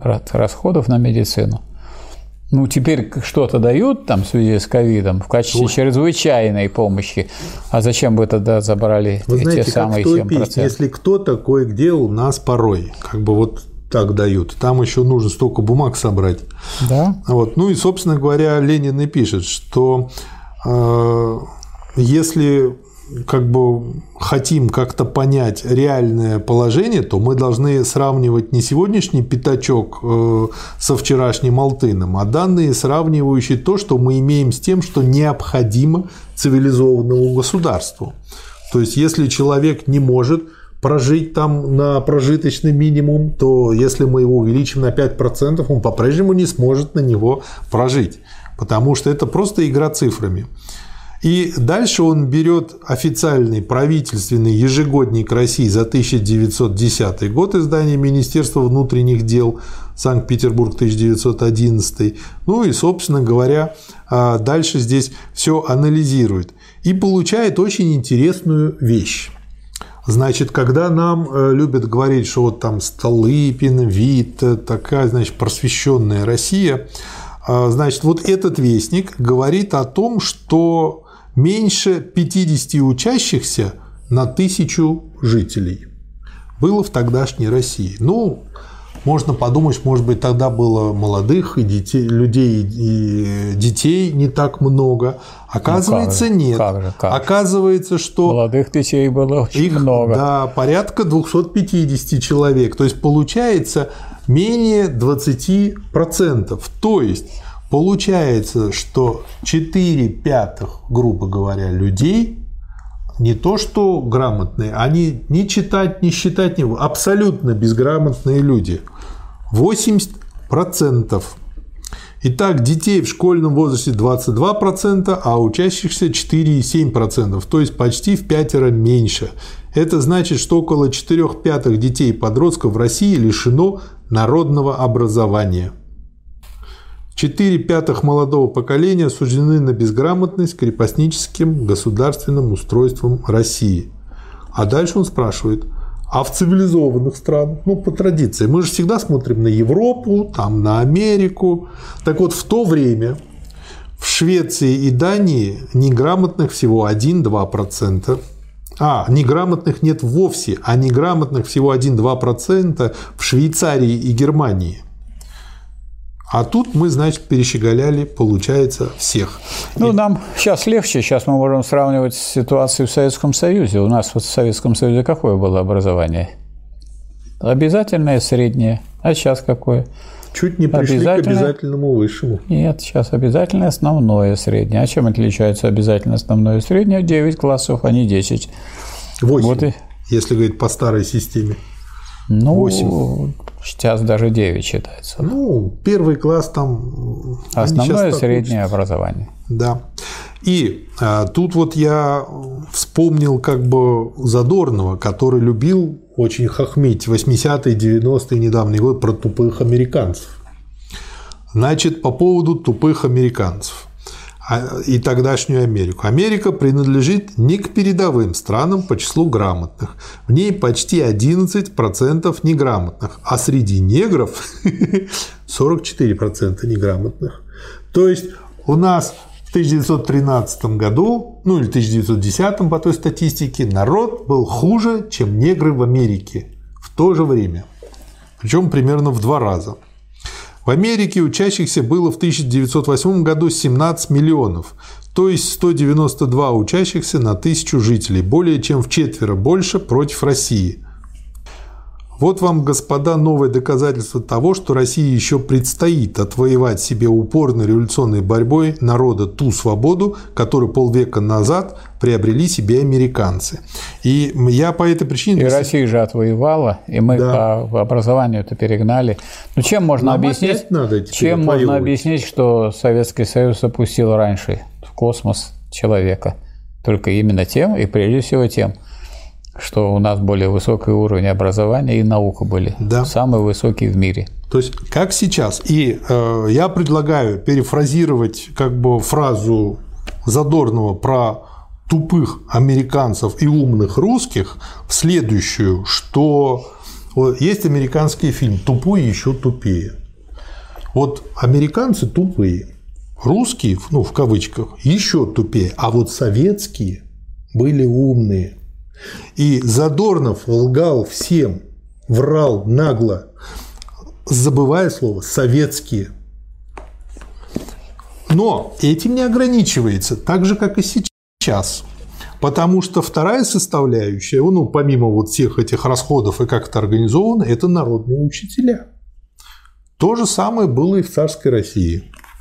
Народные учителя голодают и мерзнут, в нетопленных и почти нежилых избах народные учителя живут вместе со скотом, который крестьяне зимой берут в избу. Народных учителей травит любой урядник. Любой деревенский черносотенец или добровольный охранник и сыщик, не говоря уже о придирках и преследованиях со стороны начальства. Россия бедна, чтобы платить честным работникам народного просвещения. Но Россия очень богата, чтобы кидать миллионы и десятки миллионов на дворян-тунеядцев, на военные авантюры, на подачки сахарозаводчикам и нефтяным королям и тому подобное. Дальше он тут описывает зарплату учителей и показывает, что в той как бы очень то, что вот любили говорить тупой Америке, она в разы больше, чем в просвещенной Но царской России. Можно сказать, что чем э, дальше мы углубляемся в капитализм, да. уходя от социализма в России, тем ближе мы приближаемся к той ситуации, которая здесь описывается, и тем актуальнее да. то, о чем пишет да. Ленин. Мало того, он здесь еще ссылается не только на правительственный ежегодник, но еще и на доклад Клюжева, который октябрист, который даже не меньшевик. Вот. И дальше на его э, цифры ссылается, какая разница и как, в общем-то, все плохо.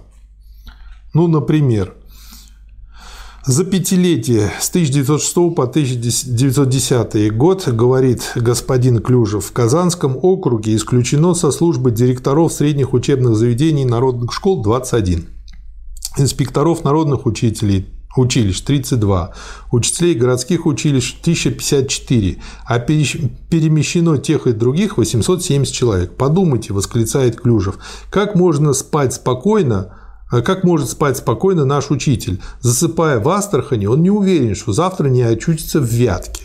Войдите в это психическое состояние загнанного, как заяц педагога. Так и сейчас, как зайцы загнаны. Объединяют, разъединяют школы. Если что, не получишь зарплату. Если ЕГЭ, если то, если все. Они загнаны в еще более узкие рамки с помощью всех этих ЕГЭ и Да, явно отчетности. недоверие учителю и да. сказать, продвижение учебников, которые да. пишут недоумки. Да. да. Да не только недо, не просто недоумки, а студенты недоумков. Потому что если бы просто недоумки писали, там такие ошибки бывают, то что студенты недоумков да. тоже недоумки. Ну, это будущие недоумки, то есть они еще даже до этого не созрели. Следующий материал. Рабочий класс и национальный вопрос.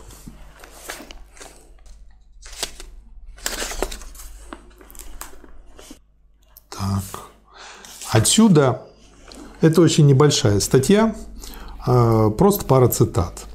Национальный вопрос требует ясной постановки и решения со стороны всех сознательных рабочих. Чтобы разные нации свободно и мирно уживались вместе или расходились, когда это им удобнее, это вот почему свобода нации на самоопределение, составляя разные государства, для этого необходим полный демократизм, отстаиваемый рабочим классом. То есть это была как бы не блажь Ленина, когда он делал СССР, ни одной привилегии ни для одной нации, ни для одного языка, ни малейшего притеснения, ни малейшей несправедливости к национальному меньшинству. Вот принципы рабочей демократии. Небольшая статья, просто цифры. Строительная промышленность и строительные рабочие. За какие-нибудь 2-3 года строительная промышленность возросла почти что в полтора раза. Городские кирпичные заводы имеются, ну, но, то есть это с одной стороны, с другой стороны, имеются только в 50-60 городах. Так что возможность борьбы с безмерными аппетитами капиталистов-строителей ничтожна. Какие невероятные безобразия происходят при постройках, какая небрежность, какое бесцеремонное отношение к человеческой жизни. Это показывает ряд всем известных обвалов строящихся домов. Прямо вот из современной прессы. Даже в крупнейших городах плата рабочему не достигает и 2 рублей в сутки. Строительным рабочим труднее объединиться и организоваться, чем рабочим фабрик и заводов тем настоятельнее должны заботиться передовые рабочие о просвещении и сплочении строительных рабочих, которым негде искать помощи, кроме как у своей рабочей газеты, у своего рабочего союза, у своих более развитых товарищей, пролетариев. Опять же, с сегодняшнего дня статья списана. Ну, это и понятно.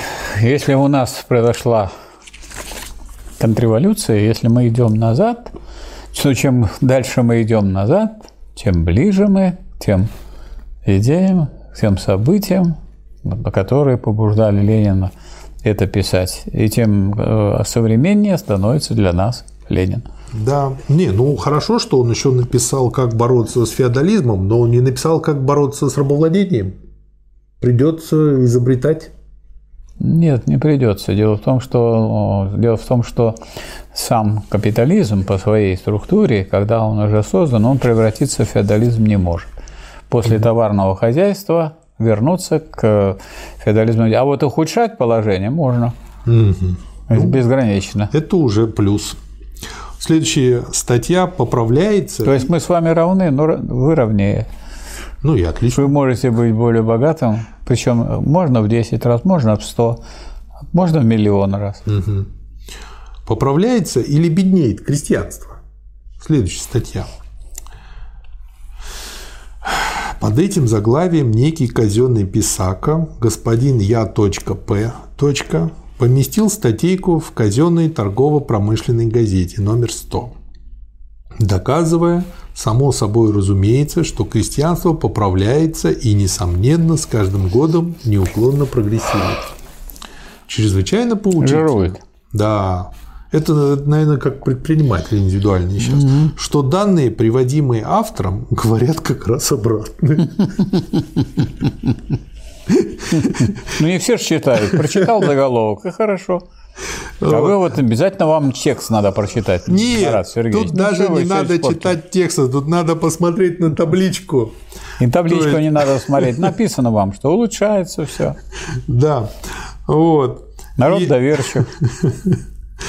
Оказывается, если просто он взял, как бы, и статистика дана за 6 лет. Соответственно, он взял статистику за 3 года а не за все шесть. За три года она улучшается, но перед этим она резко падала. Вот, и после этого она чуть-чуть восстановилась. Но даже если взять за все 6 лет, все равно становится хуже. Вот, получается, то есть такая банальная манипуляция, а люди, если просто, ну, может быть, многие боятся цифр, там по какой-то причине не смотрят, то как бы примут на веру. А, а Ленин... а что-то мне все хуже и хуже и да. хуже. Мне говорят, а, да что вы... хорошо, а да мне вы хуже. оказались при капитализме, поэтому это неудивительно. Да. Совет от Ленина. Посмотрите внимательно на цифры. Очень простой совет. Да, почему же для общего вывода ограничивается урожайным трехлетием и забывает о неурожайных трехлетиях? Вот. Мы бы назвали его мошенником, не правда ли, господин казенный писатель казенной газеты. Ну и дальше Ленин как бы приводит цифры и показывает, что как раз-таки хуже. Данные эти таковы. Из 100 ответов было.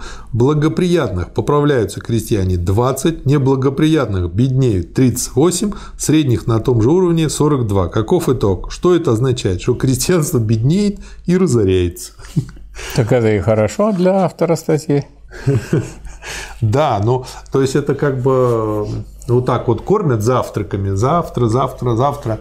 Вот это как многие политологи говорят, что вот, вот завтра, завтра Путин уже точно, вот есть такой э, Михаил Советский, вот, э, известный блогер, у него много подписчиков, он все время говорит, вот-вот, вот, вот Путину до этого мешало то, что он был связан по рукам, вот теперь Конституцию приняли, но все равно он по-прежнему еще связан, вот завтра он развяжется, завтра он развяжется. И каждый раз он публикует новую запись, и те же старые завтраки, и народ по-прежнему смотрит и ждет. Вот как бы слово «завтра», оно магическое – Род доверчив. Да, помните, то ли в Алисе в стране чудес, то ли Алиса в зазеркале. Приходите завтра.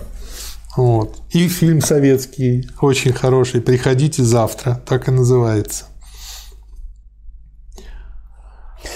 Отхожие рабочие. Следующая статья. Помещики об отхожих сельскохозяйственных рабочих. Газета черносотенных помещиков «Новое время» приводит интересные споры помещиков в Польше и вообще в пограничных местах России по поводу отхода сельскохозяйственных рабочих на заработки в Германию и в другие европейские страны. Опять про сегодняшний день. Отход этот быстро возрастает. В 1901 У нас году. целыми, целыми государствами туда отходят. Да, по-моему, вся Икра- И- Украина уже туда отошла. И еще и туда и Польшу. Латвия, Литва, и Эстония. Все они моют горшки Да. европейцам, капиталистам. Отход быстро возрастает. В 1901 году считалось, что уходит 218 тысяч человек в год. В 1911 уход определился в 740 тысяч человек, то есть более чем втрое. В 1912 уход составил, вероятно, около 800 тысяч. Чем оно вызвано? Тем, что русские крестьяне все более разоряются, заработков в России все меньше вследствие общего застоя хозяйственной жизни, придавленной крепостниками и бесправием. Один в один, как сейчас. Вооружение и капитализм. Небольшая, но очень интересная статья. И оттуда хорошая цитатка про глобализм, про то, что это уже было тогда. А судостроительные и пушечные, динамитные и ружейные фабрики и заводы представляют из себя международные предприятия, в которых капиталисты разных стран дружно надувают и обдирают как липку публику разных стран, строя суда или пушки одинаково для Англии против Италии, для Италии против Англии. Отлично.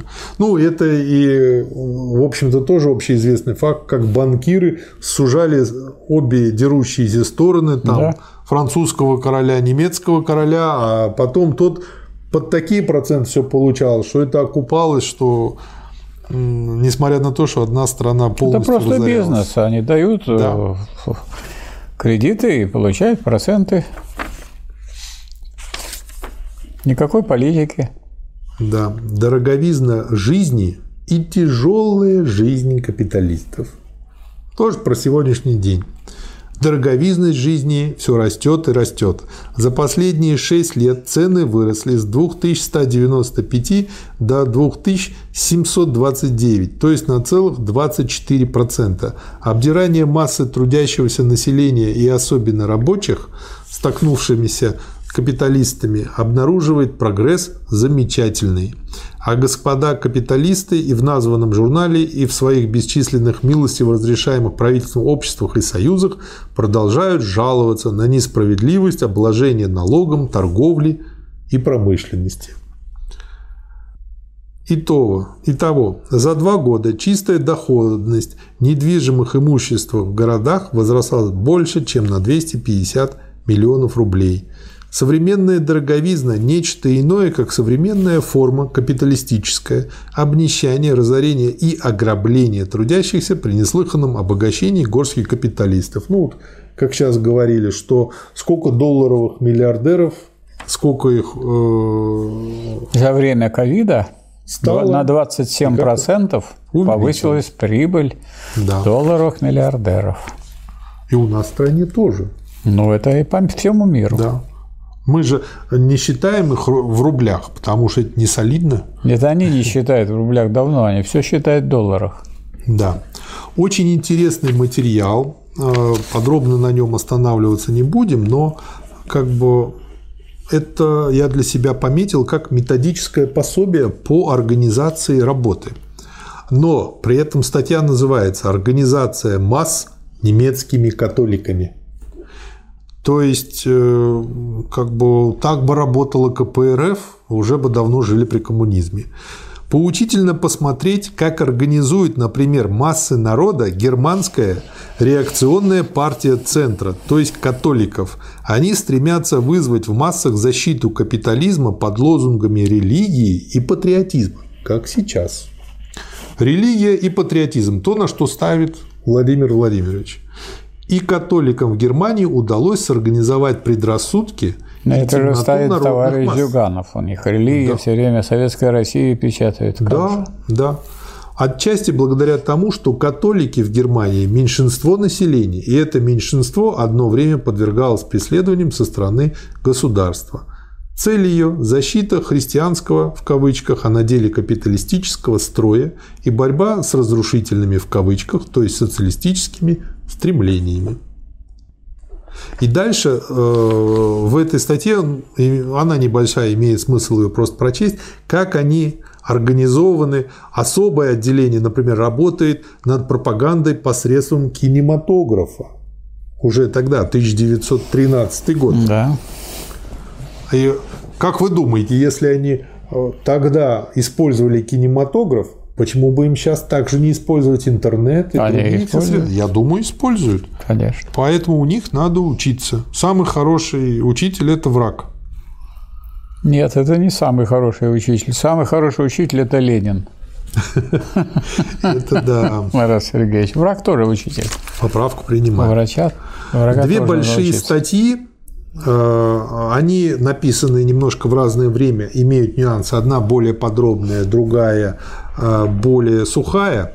Одна называется «Фабриканты рабочих стачках», вот, а другая «Стачки металлистов в 1912 году».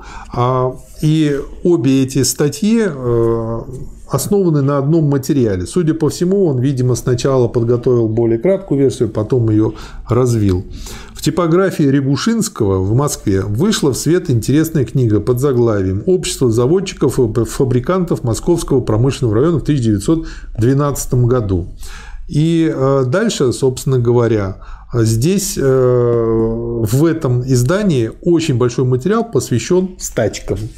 И э, дальше Ленин, базируясь вот на этом материале, анализирует динамику стачек, показывает, что превалируют политические, и их более чем в 4 раза больше, чем экономические, при этом количество стачек растет от 105 э, тысяч э, бастовавших рабочих до 1 миллиона, более чем 1 миллиона за год. То есть в 911 105 тысяч и в 912 уже миллион 62 ну, вот тысячи видите, рабочих. это в 2012 году уже какой рост. Да, да, практически десятикратный рост. А, дальше. Вообще не мешало бы нашим миллионерам нанять себе в помощники при составлении книги и проверке таблицы хоть гимназист какого-нибудь. А, почему так впечатление? Потому что он находит тут кучу ошибок и нестыковок в данных. Статистика указывает на рост настойчивости рабочих в стачечной борьбе. Это еще один вывод. То есть помимо того, что бастующих стало больше, помимо того, что гораздо больше именно политических стачек, третий вывод о том, что рабочие становятся гораздо более настойчивыми в своих требованиях и в достижении успеха. А мы можем констатировать, что нынешние пока рабочие недостаточно настойчивы в своих требованиях, и ну, они не, использ... они не используют такое законом данное право на забастовку, да. которое прописано в Трудовом кодексе, они не проходят соответствующую процедуру, не выдвигают требования, да. не формулируют э, свои требования перед э, работодателями, хотя закон российский это вполне позволяет. Да, это можно делать законно. Следующая э, особенность, которую подметил Ленин, что теперь стачки носят уже не оборонительный, а наступательный характер. То есть он а, это анализирует и показывает на цифрах. А, то есть видно, что он не с потолка откуда-то берет, вот там сел, подумал, пришло в голову и написал. Нет, он основывается на фактологии. Ну вот у нас, скажем, если даже взять закон а, о стачках, то есть если взять в Трудовом кодексе раздел соответствующий, то они не могут быть другими, иначе как наступательные. Почему? Потому что если вы просто остановили производства и ничего не требуете, тогда это, конечно, никакая не забастовка. Да. Для того, чтобы провести забастовку по закону, нужно выдвинуть требования.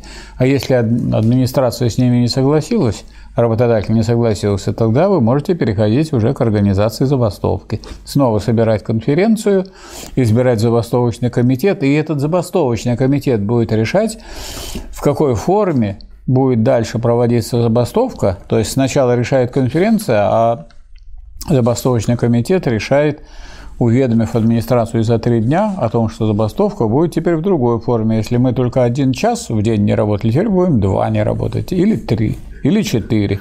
И это да. можно делать постоянно. И можно возвращаться снова к часу в день, чтобы сохранить зарплату за это время. Да. И пятый признак, который отмечает Ленин, это рост количества денег, которые рабочие сдают на борьбу.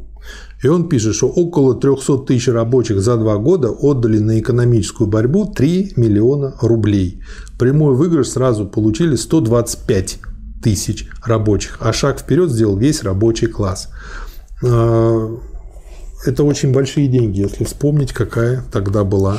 Но я хочу сказать, что в этом отношении и, и сегодняшнее время нам э, говорит о том же самом. Если вы зайдете на сайт Московского отделения угу. Фонда рабочей академии угу. и посмотрите, там есть информация о помощи Фонду рабочей академии. По-разному люди пишут там. На организацию рабочего движения. Спасибо вам. На рабочее движение фонду рабочей академии, спасибо за обучение и так далее. А ведь вы понимаете, что у нас с деньгами сейчас у народа не очень. И тем не менее, сказать, люди находят копейки и посылают. Да. Следующий... Это Россия. Россия, она особенная в этом смысле страна. И, и слава богу. Следующий материал. Проект платформы к четвертому съезду социал-демократии Латышского края. И э, здесь очень интересный разносторонний материал, но я хочу специально остановиться на национальном вопросе. Лозунг культурно-национальной автономии вопреки решению второго съезда партии. Этот лозунг, защищаемый в России всеми буржуазными партиями еврейского национализма, противоречит интернационализму социал-демократии. И дальше Ленин раскладывает по полочкам, почему так. Мы требуем, как демократы, свободы самоопределения наций в политическом значении этого слова, то есть свободу отделения. Мы требуем безусловного равноправия всех наций в государстве и безусловного ограждения прав всякого национального меньшинства. Мы требуем широкого самоуправления и автономии областей, которые должны быть разграничены, между прочим, и по национальному признаку. Второе. Социалисты борются со всеми и всякими грубыми и тонкими проявлениями буржуазного национализма. Именно таким проявлением является и лозунг национально-культурной автономии. То есть он маскируется под э, право нации на самоопределение, соединяющий пролетариат и буржуазию в одной партии. Вот в чем его как бы главная опасность. И разделяющий пролетариат разных наций. То есть он как бинарное оружие. С одной стороны соединяет вроде бы формально в одну партию, а с другой стороны самих пролетариев разъединяет. И это помогает буржуазии, поскольку она в меньшинстве, дальше уже по отдельности совладать а вот такие, такая позиция, А вот такая позиция, которую проводил Ленин и большевики, она, напротив, объединяет и соединяет. Да. И вы знаете, что вот, скажем, латышские стрелки участвовали активно да. в революции, и были самой надежной опорой. А вот когда наступила контрреволюция, и когда Советский Союз э, разрушили и уничтожили, то первого секретаря ЦК Компартии Латвии, товарища Рубикса, посадили в тюрьму, и он просидел в тюрьме 6 лет. После этого он приезжал к нам на конференцию, э, которая была в разливе, Ленинскую, и э, вот за организацию конференции мне вручил такой знак угу. латышских стрелков. Угу. Вот. Э, сам же Рубикс в этой демократической территории Латвии не может быть избран депутатом, а в Европейский парламент может. И он стал членом Европейского парламента и был депутатом Европейского парламента, поскольку в Европейский парламент коммунистов можно избирать. Там mm-hmm. шире демократия. А в этой самой Латвии, как сказать, буржуазное как сказать, дело дошло до того, что они стали, как фашисты, преследовать коммунистов. Это раз. Во-вторых, 600 тысяч уехало уже из Латвии молодых людей, и они теперь моют горшки в Европе. Там вот, вот что там получилось. То есть сейчас видно, какое великое дело сделали Ленин и партия для решения национального вопроса и для объединения трудящихся, для решения общих задач, а не по принципу разделения по национальности. Да.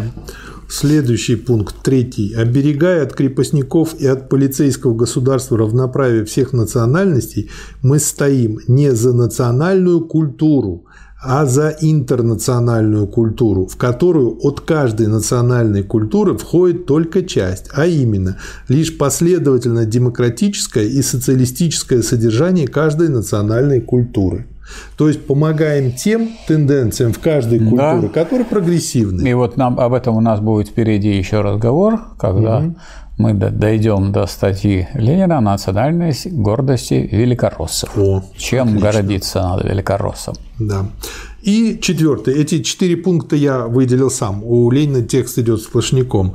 Лозунг национальной культурной автономии обманывает рабочих призраком культурного единства наций, тогда как на деле в каждой нации преобладает сейчас помещичья, буржуазная или мелкобуржуазная культура. То есть, если они получат автономию, они там возьмут верх. Конечно. То есть так именно как вот меньшевики всегда поступали по той же схеме, э, когда они становятся локальным большинством. Так.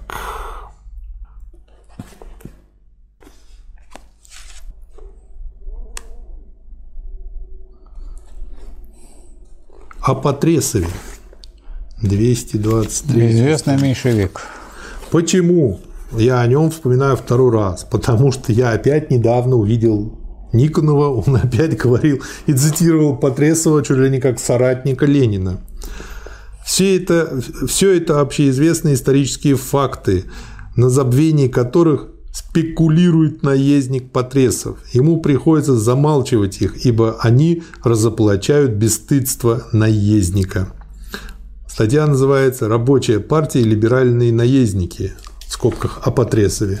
То есть не были они соратниками, так не вот, были они союзниками, так вот, они были противниками. Псевдомарксисты, которые себя объявляют марксистами на да. самом деле и не являются ленинцами, они вытаскивают всяких отступников от марксизма, Ренегат, противников да. ленинизма, ренегатов, то есть отступников, и тащат их сюда, пользуясь тем, что люди этого не знают. Поэтому одна из задач вот этой нашей передачи или наших передач и задача самостоятельного изучения ленинизма состоит в том, чтобы вы не перепутали друзей и врагов, и чтобы нас не утащили назад. Да. А надо двигаться вперед. Да. Небольшая следующая статья «Крестьянство и рабочий класс». Как памятка такая. В народнических газетах и журналах мы часто встречаем утверждение, что рабочие и трудовое крестьянство составляют один класс. Так называемый трудовой крестьянин есть на самом деле мелкий хозяйчик или мелкий буржуа, который почти всегда либо нанимается на чужую работу, либо сам нанимает рабочих. Трудовой крестьянин, будучи мелким хозяйчиком, колеблется и в политике между хозяевами и рабочими, между буржуазией и пролетариатом. Таким образом, самое положение мелких земледельцев в современном обществе превращает их неизбежно в мелких буржуа. Только самостоятельная организация наемных рабочих, ведущая последовательную классовую борьбу в состоянии вырвать крестьянство из-под влияния буржуазии и разъяснять ему полную безвыходность положения мелких производителей в капиталистическом обществе. Вот я хочу в связи с этим отметить, что если вы будете брать экономические работы Ленина, вы угу. определение того, кто есть мелкий буржуа, не найдете. А вот в этой работе, которую ты посмотрели, и в других работах, неоднократно Ленин к этому обращается и говорит, кто такой мелкий буржуа? Мелкий хозяйчик, работающий на рынок, то есть да. имеющий средства производства, производящий товары угу. и выносящий эти товары на рынок. А что да. потом происходит?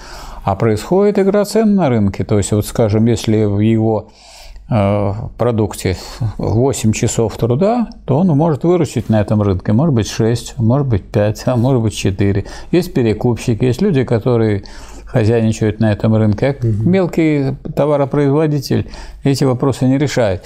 Поэтому он, он, несмотря на то, что он собственник, несмотря на то, что он работает своими средствами производства, но он не эксплуататор, поэтому он не буржуа, не надо думать, что мелкий буржуа – это маленький буржуй. Он не буржуй, он не капиталист.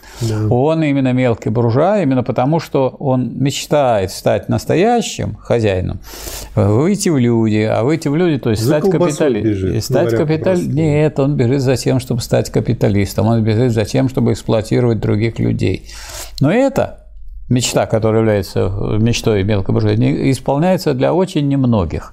Основная масса мелкой буржуазии, как показали события у нас в России, является естественным сторонником рабочего класса пролетариата. Поэтому Ленин говорит, что не надо их в один класс соединять, но совместно действовать в борьбе с, да. э, с противниками э, э, революции социалистической надо, потому что никто другой этому угу. самому крестьянину его мечту осуществить не может до землю.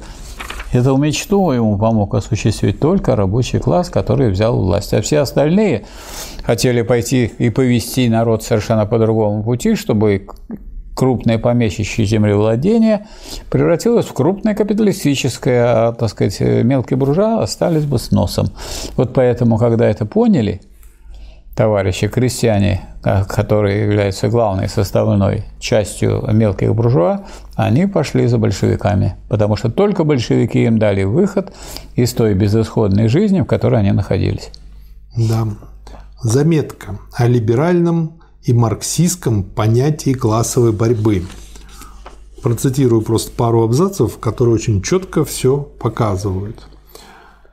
Мало того, что классовая борьба становится настоящей, последовательной, развитой лишь тогда, когда она охватывает область политики, и в политике можно ограничиться мелкими частностями, можно идти глубже, вплоть до основного. Марксизм признает классовую борьбу вполне развитой, общенациональной лишь тогда, когда она не только охватывает политику, но и в политике берет самое существенное – устройство государственной власти. Это марксистский подход. И э, наоборот. Наоборот, либерализм, когда рабочее движение несколько окрепло, не решается уже отрицать классовой борьбы, но старается сузить, обкорнать, кастрировать понятие классовой борьбы.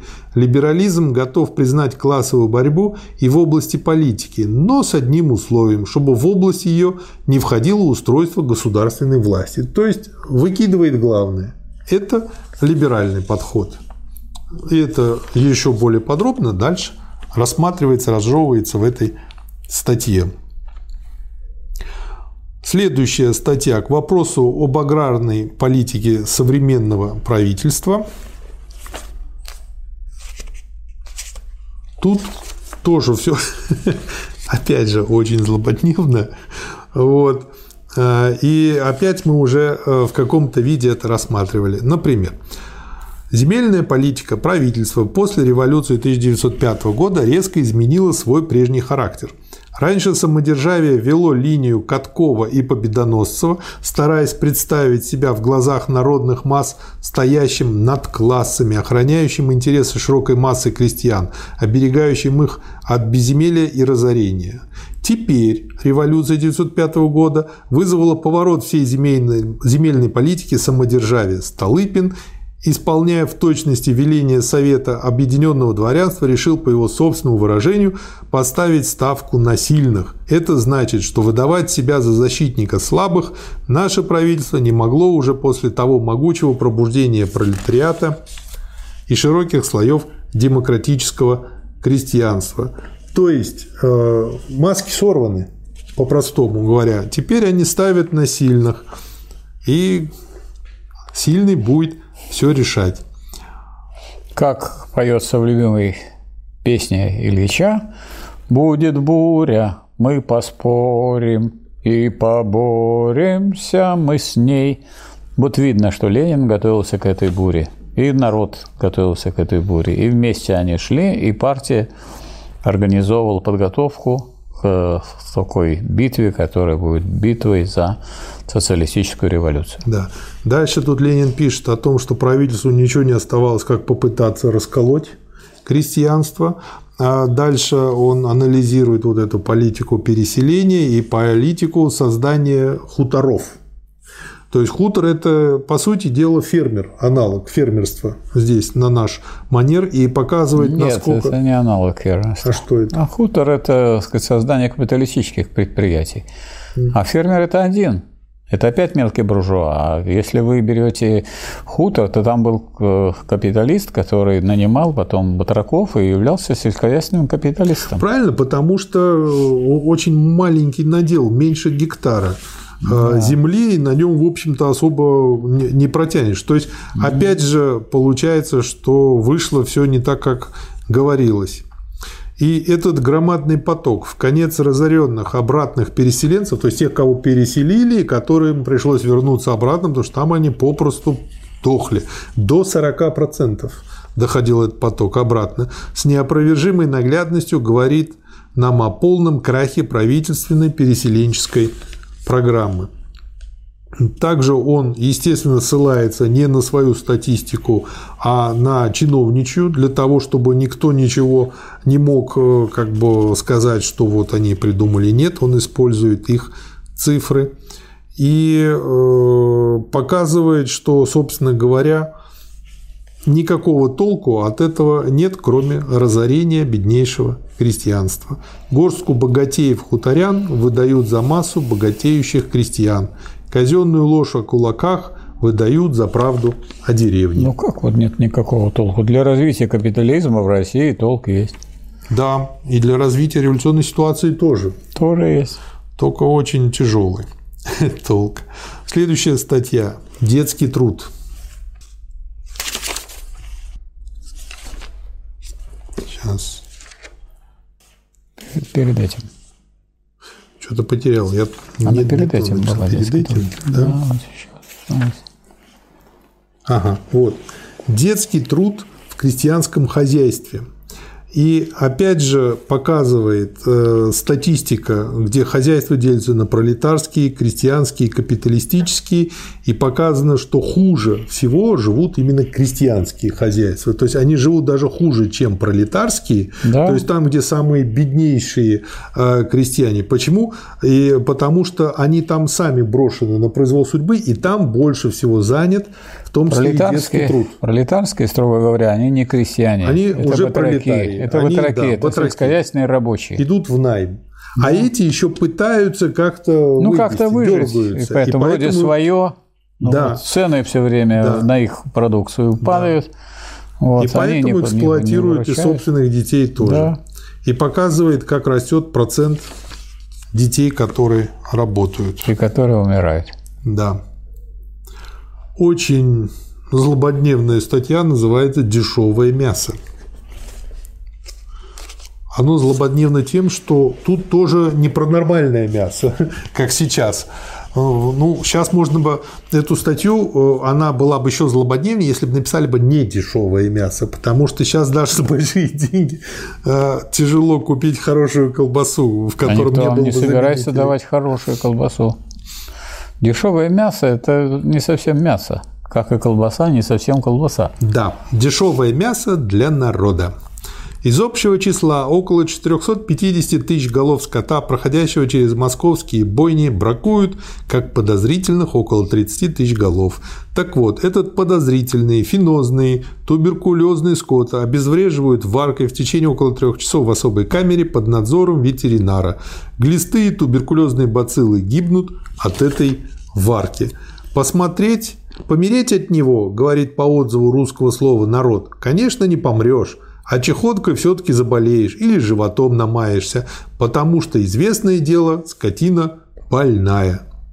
И дальше, значит... После того, как у нас уничтожили 60 миллионов крупного рогатого скота и осталось порядка 13 миллионов коров, то вся структура потребления современной России в отношении мяса изменилась. Если раньше у нас основном основной пищей мясной была говядина, то есть красное мясо, то сейчас он основное... Свинина.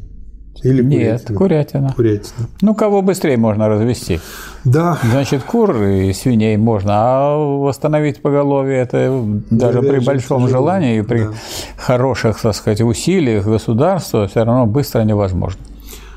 Культура, свобода, дешевизна продуктов, оживление торговли – все для народа.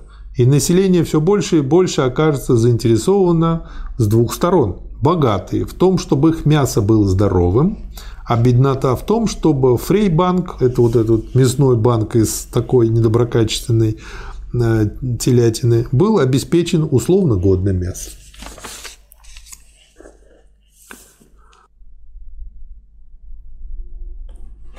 Очень интересная статья. Ну вот сейчас, если вы пойдете в обычный Санкт-Петербургский магазин, угу. то и хотите купить там фарш говяжий, Угу. Там написано содержание жира 25%. Но есть магазины перекресток, в которых на одном прилавочке и в ограниченном количестве можно купить свиной, э, говяжий фарш, в котором 7,5%. А если вы возьмете, опять-таки в обычном магазине, значит, э, фарш Мираторга, там 35%, то есть вас жиром кормят, жиром. То есть угу. это в котором мясо все меньше, а жира все больше. Вы знаете, что меня успокаивает? Мужчинам после 40 нужно побольше жира, поменьше мяса. Я, сколько вам заплатили за такую пропаганду? Не заплатили, я сало люблю просто. Но сало – это одно дело, а говяжий жир просто есть неограниченном Я просто сало ем и все. Сало – другое дело. Так вот вы и говядину не едите. С большой буквы «С». Михаил Васильевич. Да. Маевка революционного пролетариата. Имеется в виду э, линские события июня 1912 года. Вы видите, как нарастает все время напряженность революционная подготовка да. революции. 12 год, пять лет осталось. Да. И, и забастовки, и выступления, да. и вот это вот э, массовая, так сказать, маевка и так далее. Да. Здесь он начинает с того, что прошел год со времен со времени линских событий и первого решительного подъема революционного рабочего движения после переворота 3 июня. И вот маевка рабочего класса, имеется в виду э, первомайская демонстрация. Уже за несколько недель до 1 мая правительство точно потеряло голову, а господа фабриканты вели себя как совсем безголовые люди. Аресты и обыски подняли, казалось бы, вверх дном все, все рабочие кварталы столицы. Провинция не отставала от центра – Фабриканты метались, собирая совещания, вынося противоречивые лозунги, то грозя расправой и локаутами, то уступая наперед и соглашаясь закрыть заводы, то подстрекая правительство к зверствам, то упрекая правительство и призывая его к внесению 1 мая в число табельных дней. Но помимо числа бастующих 1 мая, а было их до 250 тысяч, еще гораздо внушительнее и гораздо знаменательнее были революционные уличные демонстрации рабочих. Год стачечной борьбы после Лены этот год показал, вопреки жалким воплям либералов и их подголосков против стачечного азарта, против синдикалистских стачек, против соединения экономической стачки с политической обратно, этот год показал, какое великое незаменимое оружие выковал себе социал-демократический пролетариат. И нам приходится констатировать, что этим оружием наш современный пролетариат Пока что в России не умеет. В основном пользоваться не умеет. И он думает, еще надеется, что его положение улучшит хозяин. Хотя у него зарплата реальное содержание заработной платы не растет, а падает. Пенсионный возраст у него, выход на пенсию увеличен, и сверхурочные работы не оплачиваются, как положено, в полуторном и двойном размере. Вот, э, длительность рабочих часов у него все время возрастает, положение ухудшается, и идут еще, еще имеются иллюзии, что можно улучшить свою жизнь ожидая, что это поймет или сделает капиталист. Это, сказать, к сожалению, вот сказать, жизнь должна научить рабочий класс тому, что повысить свою зарплату, улучшить свою жизнь можно только выдвижением требований, организацией профсоюзной борьбы, забастовочной борьбой. Никакого другого средства у рабочего класса в капиталистической стране нет. Да, э, интересная цитата в заключении статьи «Две-три сотни подпольщиков выражают интересы и нужды миллионов и десятков миллионов, говоря им правду об их безвыходном положении, раскрывая им глаза на необходимость революционной борьбы, внушая им веру в нее, давая им правильные лозунги» вырывая эти массы из-под влияния широковещательных и насквозь лживых реформистских лозунгов буржуазии – а два-три десятка интеллигентских ликвидаторов, одурачивая неразвитых рабочих на денежки, собранные за границей с либеральных купцов, проводят в рабочую среду лозунги этой буржуазии. Актуально? Актуально. Очень. Следующая статья. Заметки публициста. У него, кстати, я заметил, э, повторяются периодически Ну, это у него заметки публициста, это он регулярно да. Это делает. как цикл, Да, видимо, был, да? Да, он публицист, он должен освещать, как, как идут события, что, так сказать, нового и так далее. Да. Очень злободневная. Почему? Потому что касается вот кучи всех тех, ну, я хорошо их назову, кружков, которые называются сейчас марксистскими и разбросаны по всему интернету. Политическая невоспитанность россиян сказывается, между прочим, в неумении искать точных доказательств по спорным и важным историческим вопросам, в наивном доверии к восклицаниям и выкрикам, к заверениям и клятвам заинтересованных лиц. Надо только отвыкнуть верить крикунам и либералам на слово. То есть получается лень мамочка, самая обычная. И обман народа Да. под красивыми лозунгами, в том числе и под лозунгами, что якобы это пропаганда марксизма. Да. Наступление революции, господа либералы, доказывается только тем, что революция наступает. Это мне напомнило нашего математика, который, когда нам э, в комбинаторике давал раздел по перестановкам теории перечисления Поя, он долго с нами мучился, мы никак не могли понять доказательства теоремы. В конечном счете он сказал, что съедобность пудинга доказывает его съедение. Так и тут. Революционер – это вот, кстати, вот тоже можно это использовать как определение или нет?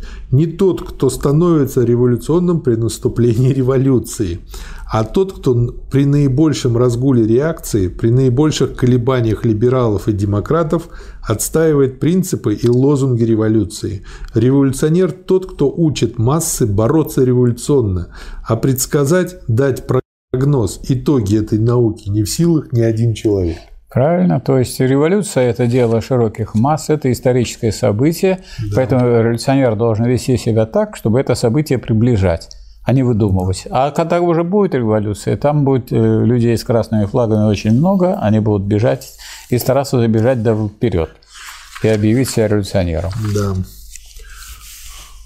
В надежде на местечки, которые они получат в нов- при новой власти. Ну как же, как же, потом они будут доказывать, что вот им в мягкое место сюда штыком попали.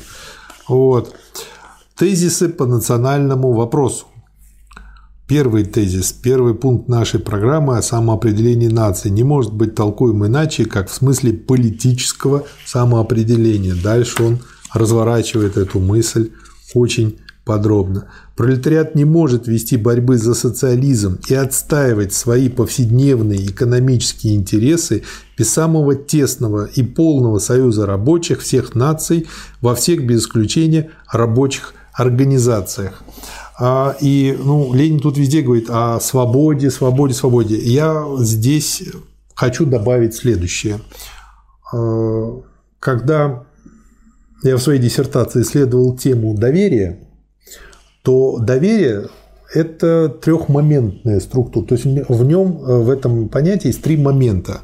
Один условно называется знание, другой – надежность, третий – единство. То есть мы, можно сказать, что там два человека вполне доверяют друг другу, когда они хорошо друг друга знают, когда у них есть предшествующий успешный опыт взаимодействия, это надежно, и когда они единым образом смотрят на сущностные вещи. И вот тогда между ними возникает очень прочное доверие, которое очень тяжело разрушить. И э, моя работа, собственно, состояла в том, чтобы понять, как это доверие развивается. И э, там было показано, что для того, чтобы начать формировать доверие между людьми, которые пускай даже поначалу не доверяют, ну, они нормальные, ну, не знают, не доверяют. Начать нужно, первое, это с добровольности. Добрая воля – это первый шаг к формированию доверия. Потом там прозрачность, уважение, там сотрудничество, ответственность, там конфиденциальность и так далее. Но первый шаг – это добрая да. воля. Человек должен сам понять, что ему это нужно. И именно вот это добрая воля, она и позволила сформировать такую мощную структуру, как Советский Союз. Не просто добрая воля, а право нации на самоопределение. Да. Потому что право нации на самоопределение является критерием того, что вы признаете эту добрую волю. И не собираетесь эту волю как-то да. подавлять. Да, Потому да. что человек должен знать, что это свободно можно проявлять эту волю, и что, с одной стороны, признается право каждого, каждой нации да. на самоопределение вплоть до отделения. Но призывают вовсе не к отделению. А раз вы понимаете, что это добрая воля, да. мы вас как добровольно присоединяющихся э, призываем создать единую организацию, единое государство, которое да. будет тогда сильным и которое вам обеспечит именно те надежды, которые у вас есть.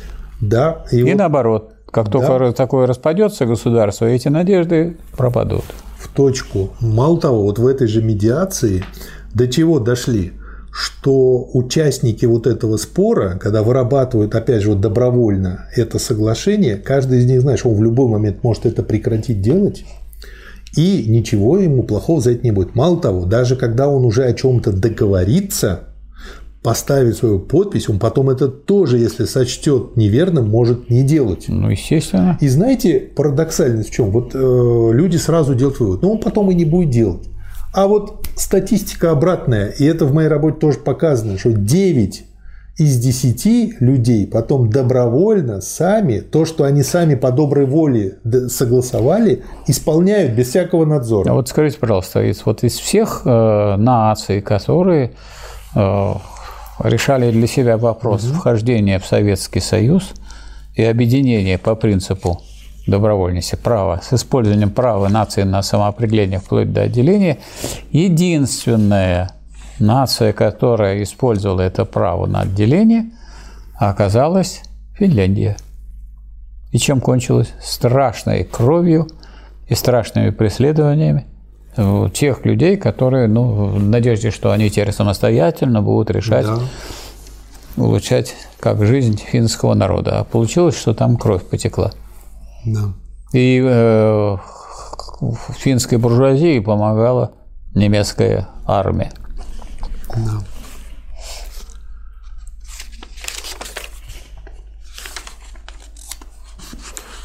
Небольшая статья на две страницы, тоже с пометкой, как сейчас. Называется «Распущенная дума и растерянные либералы». Прошло уже более недели, как распущена четвертая дума. А в газетах еще не прекращаются отзывы о ней и оценки ее деятельности. Общее недовольство четвертой думой признается всеми. Недовольны не только либералы – не только ответственная перед помещиками оппозиция, недовольные октябристы, недовольны правые. Наши так называемые высшие классы, общественно-политические верхи не могут управлять Россией по-прежнему, несмотря на то, что все основы устройства и управления Россией, обращаю внимание дальше, всецело ими определены и в их интересах налажены, а низы полны желанием изменить это управление. То есть один в один. Вот им не нравилось в СССР, разломали, создали свой бардак. И теперь им опять народ плохой, и опять они ничего не могут, и опять у них все плохо. То же самое. То же самое, несколько с другой стороны, скажем. Ну вот э, распустили Думу, и что от этого власть потерялась разве у правящего класса? Какой класс нет, правил? Феодалы. Нет. Власть феодалов как была, так и осталась. Ну, распустили да. Думу, если раньше... Буржуинствующие эти... феодалы. Сейчас только. Только вся разница, да. да. Но правящий класс продолжает господствовать. Значит, он без демократического учреждения, ему еще лучше. Да. Поэтому сказать, их этим не запугаешь. Да, Михаил Васильевич, я поначалу думал как бы пропустить и, может, даже не читать, потому что маленький материал на полторы страницы называется Пятый международный съезд по борьбе с проституцией. Да. Ну, я подумал, что это как бы при борьбе за коммунизм не самая актуальная вещь, но тут я все-таки прочел и выделил первый абзац. В Лондоне, вот опять же, кто может мне сказать, что сейчас не так?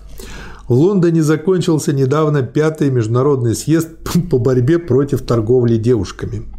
Развернулись герцогини, графини, епископами, пасторы, раввины, полицейские чиновники и всякого рода буржуазные филантропы. Сколько было торжественных обедов, и пышных официальных приемов. Сколько было торжественных речей о вреде и гнусности проституции. Какие же средства борьбы требовали изящные буржуазные делегаты съезда? Главным образом два средства. Угадайте? Да, средства контрацептивы. Нет. Религию и полицию. Понятно. Один в один. В общем, чем дальше, тем смачнее.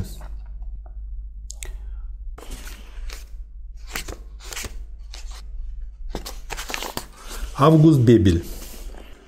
В лице Бебеля сошел в могилу не только самый влиятельный среди рабочих и наиболее любимый массами вождь германской социал-демократии. Бебель воплотил в ходе своего развития и своей политической деятельности целый исторический период жизни не только германской, но и международной социал-демократии. Август Бебель сам рабочий, выработал себя выработал себе ценой упорной борьбы социалистическое мировоззрение, отдал на служение целям социализма все свои богатырские силы целиком, без остатка, шел рука об руку в течение десятилетий с растущим и развивающимся немецким пролетариатом и сделался самым даровитым парламентарием Европы, самым талантливым организатором и тактиком, самым влиятельным вождем международной враждебной реформизму и оппортунизму социал-демократии. Ну вот можно сказать, что такие люди, они тоже лежат, так сказать, в основании, заложили основы нашей революции. Для тех любителей, у кого бытие определяет сознание, специально прочту. Маша из Station Marks для вас. Бебель родился 22 февраля 1840 года в Кёльне, на Рейне, в бедной семье прусского унтер-офицера чего же он не стал унтер-офицером-то? С молоком матери впитал он немало диких предрассудков, от которых он медленно, но прочно потом освобождался. Ну и дальше. Может быть, Маша прочтет это все. Хотя, я думаю, вряд ли. Сам рабочий, он сумел пробить себе Чукча дорогу. Не, не читатель, Чукча писатель. Она говоритель. А Он сумел пробить себе дорогу к твердым социалистическим убеждением сумел стать образцом рабочего вождя, представителя и участника массовой борьбы наемных рабов капитала за лучший строй человеческого общества. Так. Есть интересная э, такая вещь – национализация – еврошколы. Вот я не помню, еврейской школы или европейской. Сейчас посмотрим. А, еврейской. Национализация еврейской школы. Политика правительства вся пропитана духом национализма. Господствующие, то есть великорусской национальности, стараются предоставлять всяческие привилегии, хотя великороссов в России меньшинство населения, а именно 43%. Все остальные нации, населяющие Россию, стараются все более урезать в правах, обособить одно от другой и разжечь вражду между ними. То есть, опять же, меньшевизм. Вот. То есть, это как явление мышления надо воспринимать. В чем же состоит эта национализация? В том, что евреев хотят выделить в особые еврейские учебные заведения, в скобках средние, во все же остальные учебные заведения и частные, и правительственные для, двери для евреев хотят закрыть совершенно.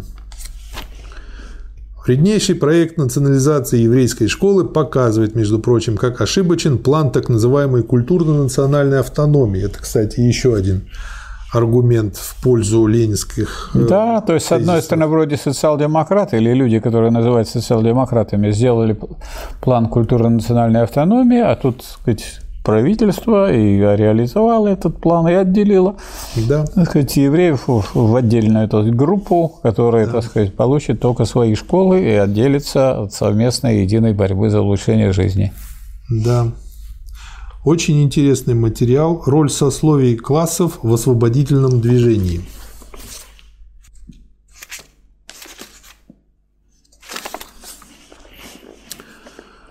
К сожалению, данные не полны выведены лишь эпохи 27-46 годов, эпоха крепостного права, 84-90-е годы, эпоха движения разночинцев и, наконец, непосредственно предреволюционную 901-903, революционную 905-908 эпохи. Данные о роли сословий получаются следующие. На 100 привлеченных к обвинению за государственные преступления, то есть как бы результативные люди посчитаны.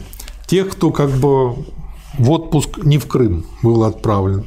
И получаются цифры. Отсюда ясно видно, как быстро демократизировалось освободительное движение. И что э, постепенно э, вся основная тяжесть легла как раз-таки на пролетариат.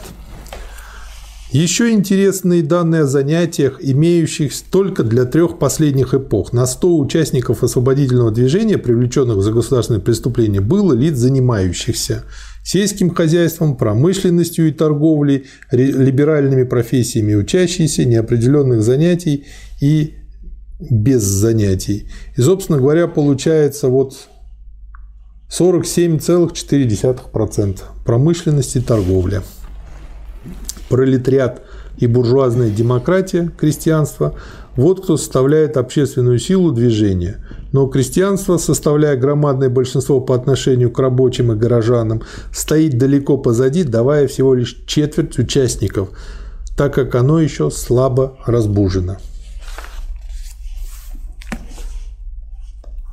Классовая война в Дублине и несколько еще а, статей – которые я э, пометил себе одним словом Дублин. Э, их тут две, 400 и 416 страница. Сейчас, секунду. Полиция попряталась. Улицы были заполнены рабочими. Толпы народа и полный порядок. В прошлое воскресенье воскликнул один ирландец-оратор. Здесь господствовала полицейская дубина без рассудка. Сегодня господствует рассудок без полицейской дубины.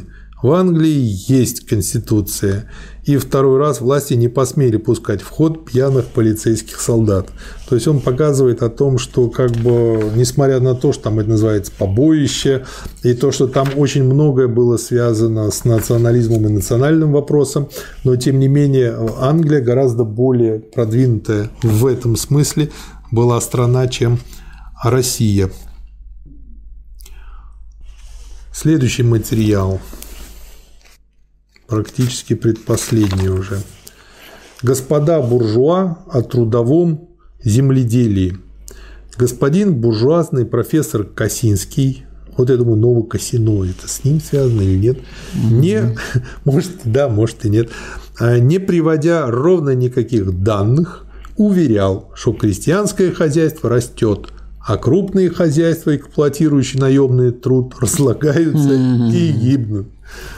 При этом профессор различал три вида крестьянского хозяйства. Первые – парцелярные, не чтобы сразу написать карликовые, когда крестьянин работает где-нибудь на фабрике, а дома в деревне имеет только усадьбу и огород. Пищевые, когда у крестьянина имеется более значительный запас земли. И трудовые, представляющие собой полное крестьянское хозяйства. Ну и дальше Ленин э, разбирает это, опять раскладывает по полочкам и показывает, что, мягко говоря, профессор не прав. Вот вам картина современного земледелия. Не профессорская, не народническая, но зато действительная. Большая часть земли, скота, машин в руках ничтожного меньшинства, менее 1 э, восьмой, 0,7 из 5,7 капиталистов и крестьян-буржуа. Громадная масса хозяев из 5-7 имеется в виду миллионов, то есть 700 тысяч. Громадная масса в кавычках хозяев 4,4 миллиона из 5,7 миллиона имеют на одно хозяйство меньше двух рабочих, меньше двух десятин, меньше двух штук скота. Это нищие. Их доля во всем сельскохозяйственном производстве ничтожна. Их водят за нос, суля им возможность спасения при капитализме. И последняя статья Гарри Квелч. Гарри Квелч был одним из самых энергичных и преданных работников английской социал-демократии. Он был деятелем не только социал-демократической партийной, но и профессиональной организации рабочего класса.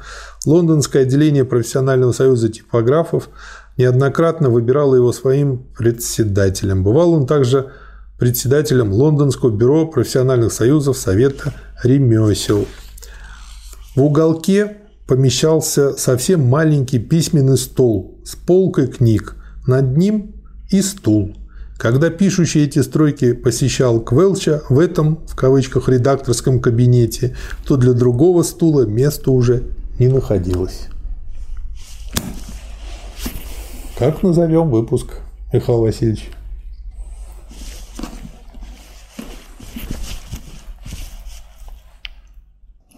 Ленин как публицист. Угу. Может, без как? Нет, он и был там в других книгах выступает как ученый, как экономист, как философ. Перед как будем А вот здесь нет, в качестве. Угу. В качестве, хорошо. Ленин как Не как сравнение, а в качестве. Ленин угу. как публицист. Вот он здесь ярко представлен, и это важно отметить, потому что у нас есть ученые, которые так и остаются учеными, и, так сказать, они вроде бы за лучшую жизнь большинства народа, но они, так сказать, пишут свои статьи и книги и не очень-то занимаются этим делом. И наоборот. А есть люди, которые э, являются публицистами, и они пишут, а у них за душой нет никакой науки и никакой твердой основы. Поэтому они, естественно, выражают позицию тогда буржуазную потому что э, идеология господствующего класса является господствующей идеологией. Как можно вот в условиях буржуазного общества, как сейчас в России, как можно выступать за интересы рабочего класса? Надо для этого иметь такую твердую научную пролетарскую позицию. Для этого да. надо сознательно стоять на почве интересов рабочего класса и их выражать, и знать историю и теорию вопроса. Этого, к сожалению, нет. А если у нас есть кружочки или сказать, маленькие марксистские детсады, угу. то на, на этой почве не станешь марксистским публицистом. Тем более не станешь таким публицистом, каким был Ленин. А Ленин показывает да. здесь образец. Да. Вот в этом смысле сегодняшнее наше обсуждение именно показывает, каким он был публицистом. Кратко, понятно, так сказать, без длительных так сказать, каких-то рассуждений, но с цифрами да. и с фактами в руках. Да. И с аргументами. Да. Очень убедительно. Спасибо, Михаил Васильевич. Вам спасибо. Спасибо, товарищи.